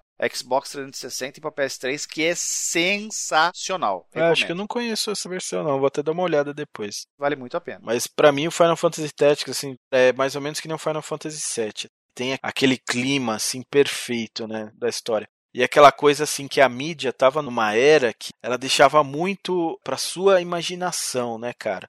Você acaba colocando muito de você naquele jogo. Você acaba interpretando uma parte da mídia que a mídia não conseguia suprir com a sua mente, né, cara? É, dá para você ter uma ideia pelo contexto. Então você não sabe o tom que ele tá falando aquilo lá. Você não sabe se ele tá triste, se ele tá bravo. Isso. O que te dita é o próprio contexto e a música. A música te leva para as emoções, é tristeza, para felicidade. A música é épica, né? Exato. O herói é você. O Eric jogou esse. Chegou, Michela? Você viu o episódio? Ah, já vi todos os episódios do Eric, cara. Mas o jogo ele é maravilhoso mesmo, né? A gente tá comentando, né, de que quando a gente jogava, quando era moleque e tal, né, que jogava meio só pra jogar. E assim, as memórias mais vívidas que eu tenho, né, de já não criança, mas adolescente, jogando PlayStation, cara antes de começar a minha vida de trabalho e tal, comecei a trabalhar cedo, até com 14 anos. Você jogou a versão do PSP também ou não? A do PSP eu joguei bastante, mas não cheguei a terminar, não. Só terminei a versão do Play mesmo. É interessante porque tem algumas coisas a mais, né? No PSP tem coisa a mais, até cenas e tal. É. Versão melhor, né? Tem cena, tem personagem, tem uma job, tem o, o Hansa consegue virar Dark Knight.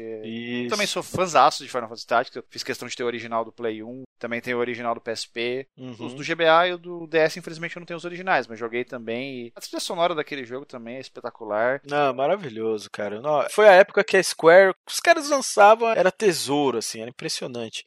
Lógico que a Square, a gente fala muito do PlayStation e tal. No Super NES também, pô, no próprio NES também tem muito jogo bom. Sei lá, eu acho que naquela época do NES ou do, Super NES eu era mais molecão, então não tava tão afim de jogar esse tipo de jogo, né? Que nem Final Fantasy, por exemplo. Eu joguei muito pouco no Super Nintendo, né? Só depois de velho que eu fui jogar mesmo, jogar o 6 e tal. Mas no PlayStation acho que eu tava, né, aquela adolescência e tal. E aí você consegue entrar no clima do jogo muito fácil, né, cara? O jogo te leva assim. E eu acho que o Final Fantasy VII também. Uma coisa que hoje já acho que não tem.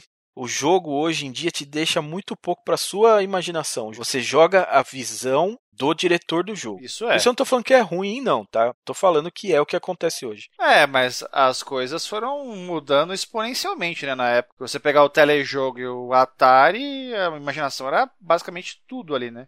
A tecnologia chegou a um ponto que ela não deixa mais nada para sua imaginação. É a mesma coisa de você ler um livro e de você assistir o um filme. Quando você assiste o filme, imaginação zero. Quando você lê o livro, imaginação 100. Eu faço até uma analogia meio doida, né? Mas era para mim era o que acontecia nesses videogames, né, no PlayStation, tal, até antes, né? Já hoje não. Sim, mas eu acho que isso é mais uma coisa inerente à limitação técnica do que uma característica da mídia. Sim. O livro ele era daquele jeito e ainda é hoje, né? O videogame não, o videogame evoluiu por causa da coisa técnica, né? Tem tudo a ver, tudo a ver.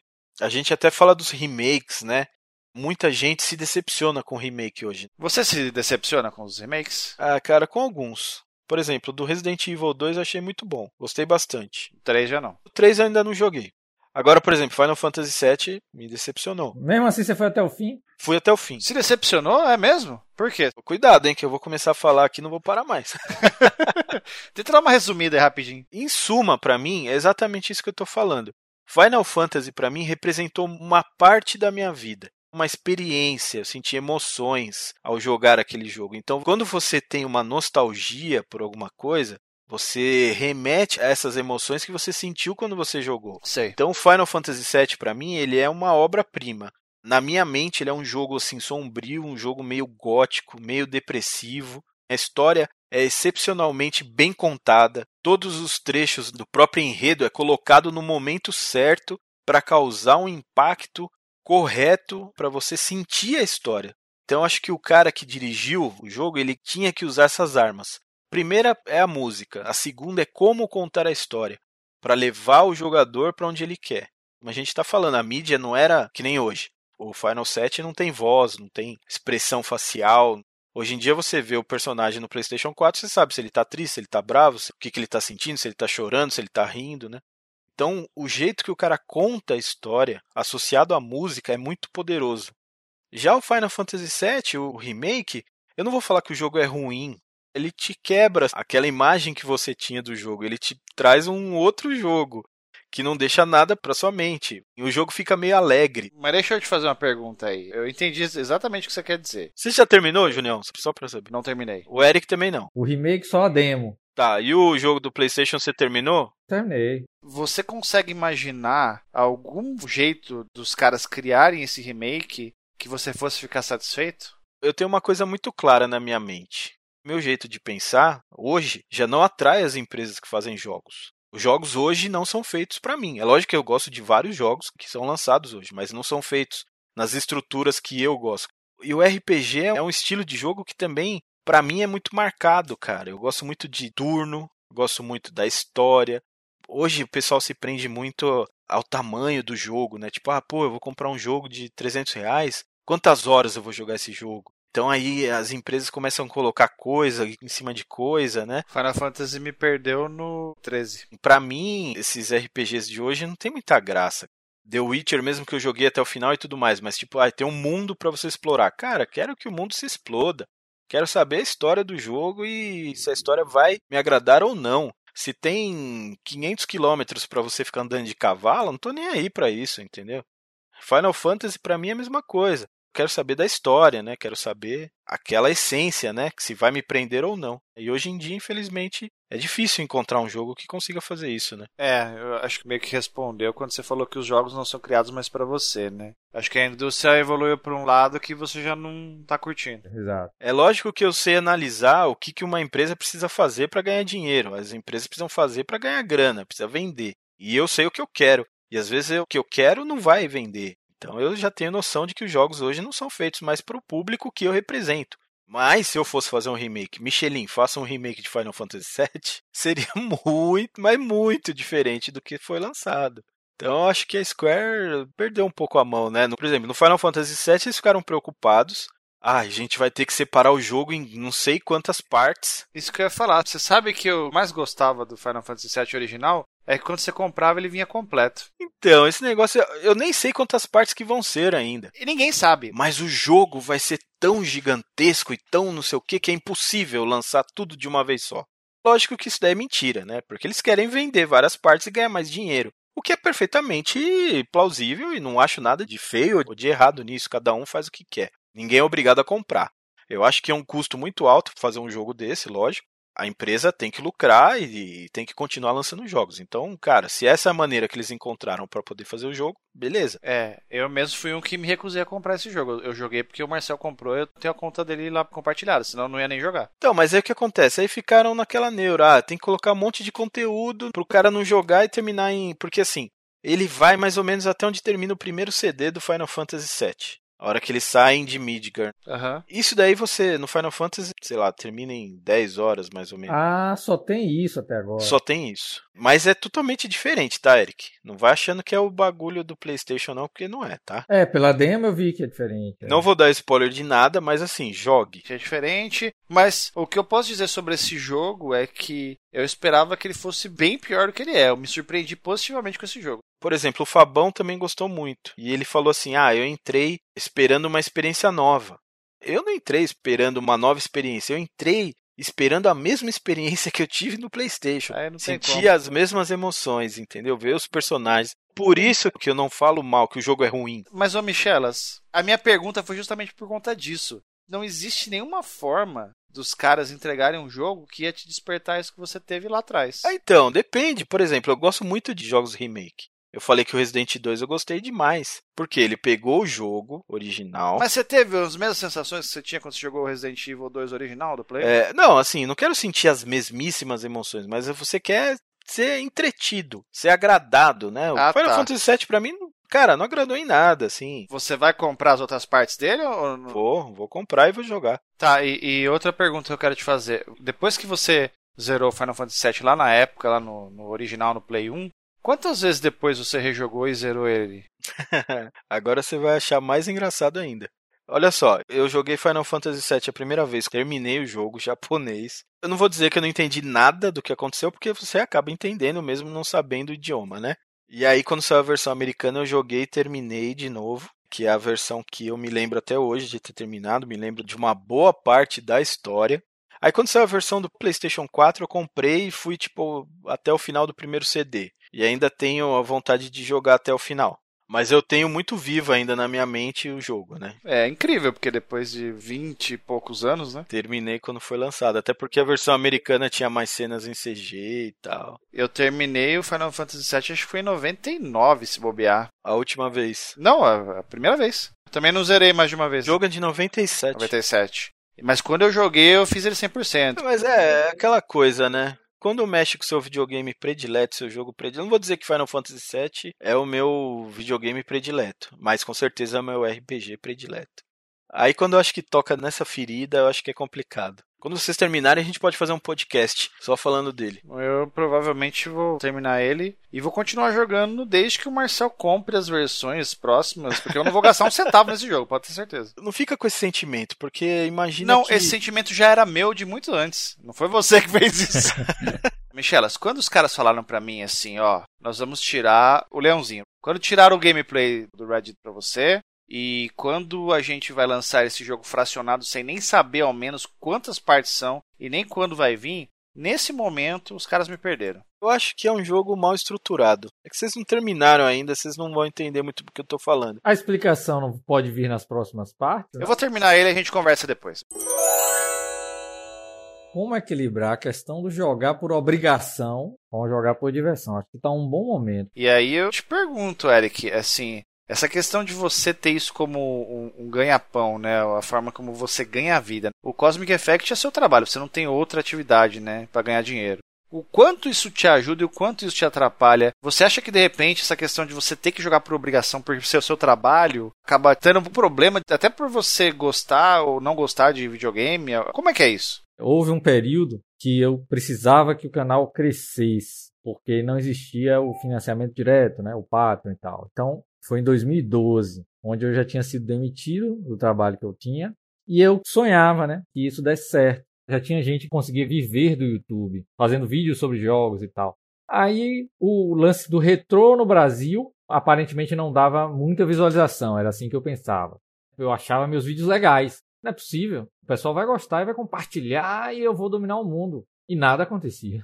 Já que tem aquele cara ali zangado fazendo vídeo de jogo atual, ganhando dinheiro através da monetização. Tem esse sonho muito estranho, porque em 2012 era muito estranho imaginar poder viver do YouTube. Vou tentar fazer então de jogo atual. Ah, não. Eu vou pegar esse meu formato aqui de jogo clássico, que é incrível, lindo e maravilhoso, vou só aplicar para os jogos atuais. Vamos lá, é o que? Xbox 360? Vamos lá, Halo? É isso? Então, eu queria ter um canal na época chamado The Boss. Adoro Halo.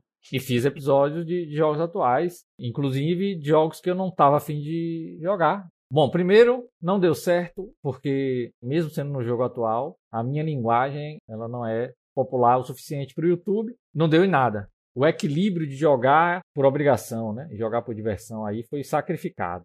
Até eu me encontrar na internet aí, levou algum tempo. Hoje eu tenho um maravilhoso método de conseguir atender né, o que preciso fazer para o trabalho, que é o canal, os tipos de vídeo, e jogar por prazer. Consegui um equilíbrio perfeito hoje. Jogos que eu apareço jogando ou fazendo vídeo são jogos que eu estava afim de jogar. Mas foi penoso chegar nisso que Junião coloca ali, como que é ganhar a vida com videogames. Né? Tá atrapalhando ou tá ajudando no nosso apreço pelos videogames? No meu caso agora ajuda, porque eu consegui essa fórmula, mas passei pela fase onde atrapalhou. Então agora, agora eu consigo é, jogar só por prazer. Por isso que eu estava me perguntando quando você, Fábio, queria seguir em frente Final Fantasy Remake, se você já jogou uma porção boa do jogo, já viu que ele não é para você, como você mesmo disse. Mas União acho que constatou, você quer xingar com propriedade, não é isso? No final. Então você quer conhecer tudo. Eu acho que mais é a esperança de negócio melhorar. É, a tal da esperança. Prefiro acreditar nisso. Dá mais fé em você, Fábio. E você não é um masoquista. Não, não sou. Assim como tem música que a gente não gosta de ouvir, tem jogo que a gente não gosta de jogar, tem filme que a gente não gosta de assistir. A arte vai recair nisso daí. E agora é importante dar chance ao jogo, isso é, é, verdade. E aí, realmente, tem jogos que eles engatam depois. Tem música que você tem que ouvir 10, 15 vezes. É verdade. E aí, em jogo também tem que dar chance. Tem jogo que engata depois. Final Fantasy VII é isso, é um hit pop do RPG. Junião vai ser algo similar para mim, claro que ele vai falar. Eu tô bem curioso aqui, Fábio. Então, aí que tá, hein? Eu vou surpreender vocês. Vai lá então. Porque vocês esquecem que eu trabalhei vários e vários anos fazendo revista. Eu não esqueço, não. Você acha que eu esqueço, mas eu não esqueço, não. Então, assim, eu também tinha essa obrigação de. Imagina assim, a revista mensal, né? Quando eu trabalhei na IGM Brasil, eu trabalhei dois anos. E a revista é mensal. Então todo mês tinha que ter um jogo detonado. E quem era o detonador oficial dos jogos? Era eu. Era você? Quase 100% dos detonados lá que foi eu que fiz. Tinha que se jogar altamente dedicado, porque um detonado é barra pesada. E assim, e aí o que acontece? O que, que a revista vai pedir para você? Qual o jogo mais pop que vai ser esse mês? É o jogo X. Puta, aí você olha aquele jogo e fala, ah, pelo amor de Deus, não me faz jogar esse jogo. Tinha que ser, mas tinha que ser, né? Tinha que jogar, cara.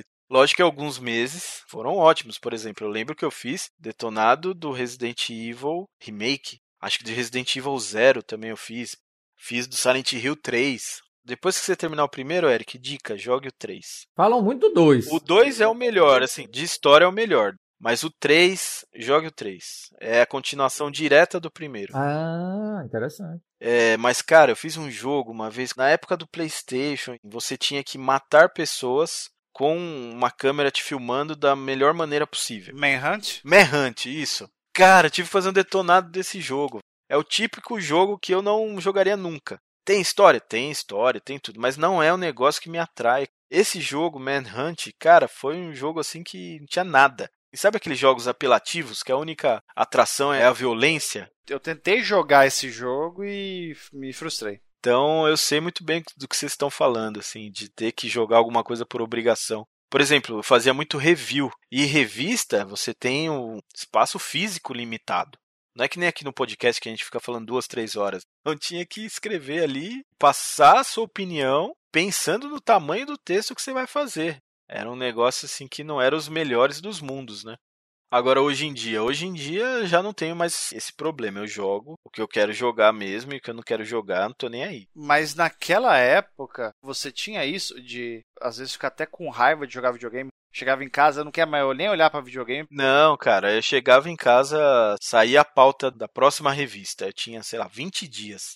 Tinha jogo que eu deixava para fazer assim quando faltava 3 dias, porque eu não queria jogar aquilo, sabe? E era meio moleque ainda na época, né? Então você deixava pro último minuto, né, cara? Aí chegava aquele último minuto, você, ah, cara, que jogar aquilo, tirar foto. Então era chato, cara. Era bem sofrível também, viu? Quando você chegava em casa, você sentia que você perdia o tesão de jogar videogame porque você estava de saco cheio que você tinha que jogar aqueles jogos que você não queria? Com certeza perdi o tesão de jogar. Até e me sentia mal se eu não jogasse, né?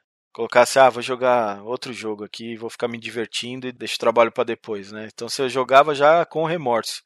É um negócio até mais hardcore que o nosso, hein, Eric, isso aí, né? É, eu também achei, é. Porque aí tem uns prazos. É, tem um patrão lá nas costas, no chicote lá, falando, você tem que jogar isso aqui. É que hoje em dia eu já não me lembro mais, né? Eu trabalhei dois anos lá, fiz um monte de detonado. Eu comecei escrevendo para um site que era da Zipnet. Vocês lembram da Zipnet? Pô, lembro. Trabalhava na Zipnet, na Zip Games. Aí depois disso, fiz freela para um monte de revista. Eu fiz freela para Ação Games, Nintendo World, escrevi bastante. Tem seu nome em alguma Ação Games assim? Tem, tem. Você sabe dizer as edições e tal? Ação Games acho que eu escrevi para uma só. Ah. Eu acho que era uma, cara, da E3. Preciso ver. Você guardou as edições? Ah, eu tenho algumas guardadas ainda, bastante até. IGM principalmente. Na IGM Brasil eu escrevi dois anos direto. Pessoal pegar do primeiro até o número 20, alguma coisa lá. Tem texto meu lá. E aí na Nintendo World também escrevi bastante coisinha. E assim, daí entrei lá na Conrad, foi onde eu trabalhei mais. Então tinha um monte de revista especial, detonado, especial de dica, especial de não sei do que. Aí tem bastante coisa minha publicada lá. Eu lembro que tinha uma coisa legal lá na redação, né? O editor, né, chefe, é um amigo meu até hoje, assim, brotherzão, né? E eu lembro que todo outro veículo que chegava lá, porque assim, o que acontecia, né, naquela época? Ah, saiu o GameCube. Aí o jornal lá, Folha, sei lá, a Isto É, a revista Isto É, queria fazer uma matéria sobre o GameCube. Aí os caras iam procurar quem? Os caras que fazem revista de videogame. E aí batia lá, né? Tem como a gente entrevistar alguém, né? Mostrar. Aí sempre era eu, cara, que era o. que era o cara que. O Felizardo que ia lá dar a entrevista. Meu, já saí na Folha, na Isto É. Sempre era eu. Era o cara que ia dar entrevista e falar de coisa nova, né? A estrela da revista. E você, Junião? Como é que você equilibra? cara, escuto gente falando porque eu queria ganhar a vida com videogame, ah, porque não sei o quê, porque eu adoraria é, trabalhar jogando videogame. Acho que eu fujo disso, assim, animalmente. Eu tenho um medo incrível de que o videogame acabe virando uma obrigação para mim de que eu perco interesse. Eu acho que eu não serviria para fazer isso que o Michelin falou, sabe? Trabalhar numa revista e ter que dar conta de jogar aquele jogo específico para escrever sobre aquilo. Eu acho que eu ia é, perder o interesse em videogame. Eu acho que ia ficar virar um trabalho, uma coisa maçante, chata. Entendeu? Não ia ser prazeroso para mim. Vou justamente ao contrário disso. Eu não quero. Tanto que todos os projetos que eu já tive até hoje de internet, de videogame, escrita ou, ou em vídeos, né, que é o mais famoso é o Minicastle, a gente sempre teve em mente isso, que a gente está fazendo até onde a gente sente vontade de fazer. A partir do momento que vira uma obrigação, um trabalho, uma coisa maçante e chata, eu já não vou fazer mais tenho um emprego numa empresa normal, eu, eu uso o canal, o Marcel também, que é meu parceiro, a gente usa como uma válvula de escape para ter uma diversão fora do ambiente corporativo, do trabalho, entendeu? Então é por isso que muitas vezes as pessoas perguntam, opinião, por que, que você não vê o analítico? Por que, que você não sabe a retenção do vídeo, não sei o quê?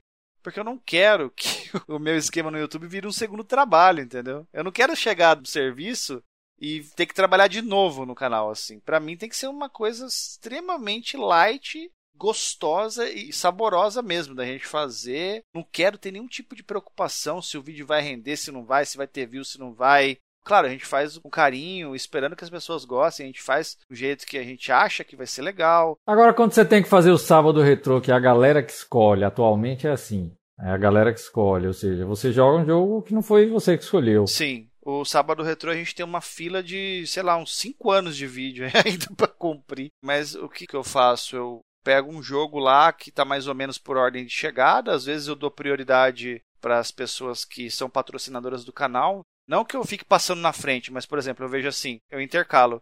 Pego tá esperando mais tempo, aí na outra semana eu pego o cara que está esperando mais tempo, que de repente que é patrocinador do canal. Às vezes eu faço dois seguidos de pessoas que não são patrocinadoras, eu tento meio que fazer uma coisa que seja ao mesmo tempo justa, mas que ao mesmo tempo eu também dê uma colher de chá para as pessoas que apoiam o canal, entendeu? O Sábado Retrô talvez seja aquilo que mais se assemelhe com aquela coisa da obrigação. Por quê? É um vídeo semanal, ele tem que sair no sábado, Isso. não tem conversa. Mas assim, é uma coisa que não me incomoda, por quê? Porque é um vídeo curto, coisa de 10, 15 minutos, e raramente é um jogo que eu acho detestável, e tem muito jogo que eu aprendo, que eu descubro. O lance de você deixar as pessoas escolherem o jogo não é só um mimo que você está fazendo com o seu público. É também uma forma de você conhecer jogos que você não ia conhecer. Você pega o Everdrive aqui e liga o videogame. Eu raramente faço isso, de pegar um jogo totalmente aleatório e aperto o botão e ver o que, que, que é isso aqui? É difícil, porque tem muita coisa e pela aleatoriedade, a chance de você pegar uma bomba é muito grande. Então, se alguém está recomendando aquele jogo para você, é porque se alguém tem algum tipo de relação com esse jogo. E se ele tem uma relação com esse jogo, é porque o jogo tem alguma coisa que presta, que é boa. Hum. É, raras vezes é um jogo que assim que eu falo, nossa, esse jogo eu nunca mais quero ver na vida, entendeu? E se for o caso, é um vídeo de 10, 15 minutos, passou. Eu vejo como uma forma de você conhecer novos jogos que você não conheceria normalmente. Tem bastante jogo. A playlist do Sábado Retrô passou de 360 vídeos, né? E desses 360 tem centenas, literalmente, que eu jamais iria descobrir se não fosse a indicação de alguém. Hum. Ah, então acho que eu vou sugerir um jogo pro sábado retrô. Manhunt. Bicho chato, Olha, você pode sugerir o Manhunt. O Manhunt tá no limiar do que a gente considera pro sábado retrô, a geração do PlayStation 2 para trás a gente aceita. Só que aí você vai ter que entrar lá no grupo Amigos do Mini do Facebook, aí você vai ter que entrar no tópico específico para pedido do sábado retrô, vai ter que postar o nome do jogo, o nome do videogame e aguardar aproximadamente uns 3, 4 anos aí ter o seu pedido atendido. Como você é apoiador do Mini, pode ser que você seja atendido mais depressa. Aí, vale a pena, né, Eric? Mas só a Michelinha é elite. Já tá pedido, anote aí e acabou. Tá bom. Não tem esse drama. Tá bom. Não, não anote não, pelo amor de Deus. Não quero nem ver vídeo desse jogo aí, mano. Final Fantasy VII Remake. Você vai ter que terminar e o Eric também. Eu vou terminar.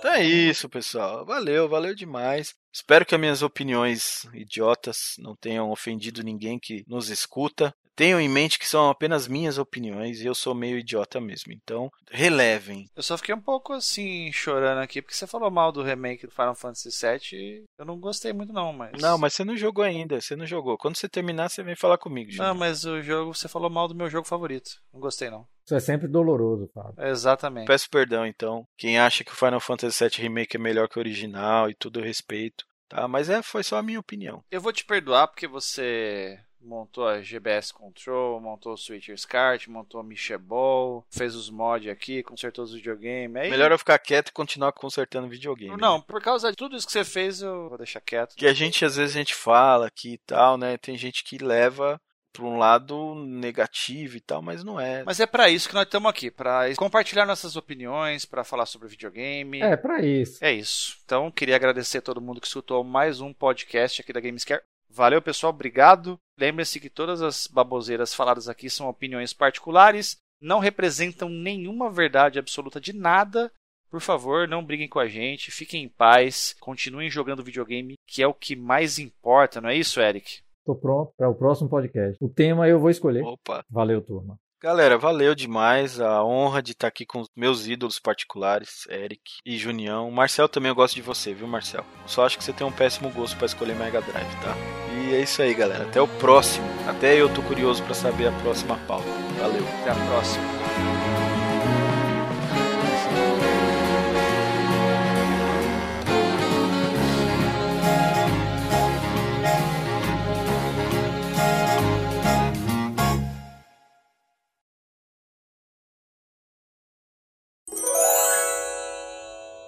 Ah, não, Eric. Não, você nunca viu Knights of the Round? Não. Ah, não. Então, pera aí. Para o podcast agora, o Eric vai ter que ver o vídeo do Knights of the Round. Knights of the Round é um summon? É um summon. Você summona os 12 cavaleiros da Tábua Redonda, cara. Tem três tipos de Bahamut. Tem o Bahamut, o Neo Bahamut e o Bahamut Zero. Acho que é o Bahamut Zero que é o melhor, que ele sai do planeta e cospe, assim, do planeta inteiro, tá ligado? O fogo. Mas é mais épico do que o, aquela de Sephiroth lá no final, que é aquela que vem passando pelo sistema solar todo. Como é o nome mesmo? Última. É que, assim, existe um negócio que é tipo Dragon Ball Z, assim. Extremamente exagerado. E existe um negócio que é puro estilo. Ah, esse Knights of the Round. Aquele summon é maravilhoso. Os 12 cavaleiros. Dois cavaleiros. Inclusive o último dá uma, uma espadada de, de cima pra baixo lá que arregaça tudo. Isso, porque o último quem é? É o Rei Arthur. Ah. Maravilhoso aquilo lá, Eric. É os 12 cavaleiros da Tábua Redonda dando um pipoco no cara. Ou esse Summon, ele mata qualquer cara no jogo. Só não mata o último boss. Hum. As weapons também você não consegue matar só com ele, não. Só que também você aperta o botão e vai tomar um café e volta, tá, a animação ainda tá rolando. Olha, eu acho ele melhor do que o 13. Ah, mas melhor do que o 13 não é mérito nenhum. Mas o jogo, assim, o 13 eu terminei. Esse daí eu nem consegui terminar. É o sujo falando do mal O lavado. 15 é o que tem um monte de playboy, assim, né? Sei se é Exatamente. Os gatinhos lá do É. J-pop, é eles mesmo.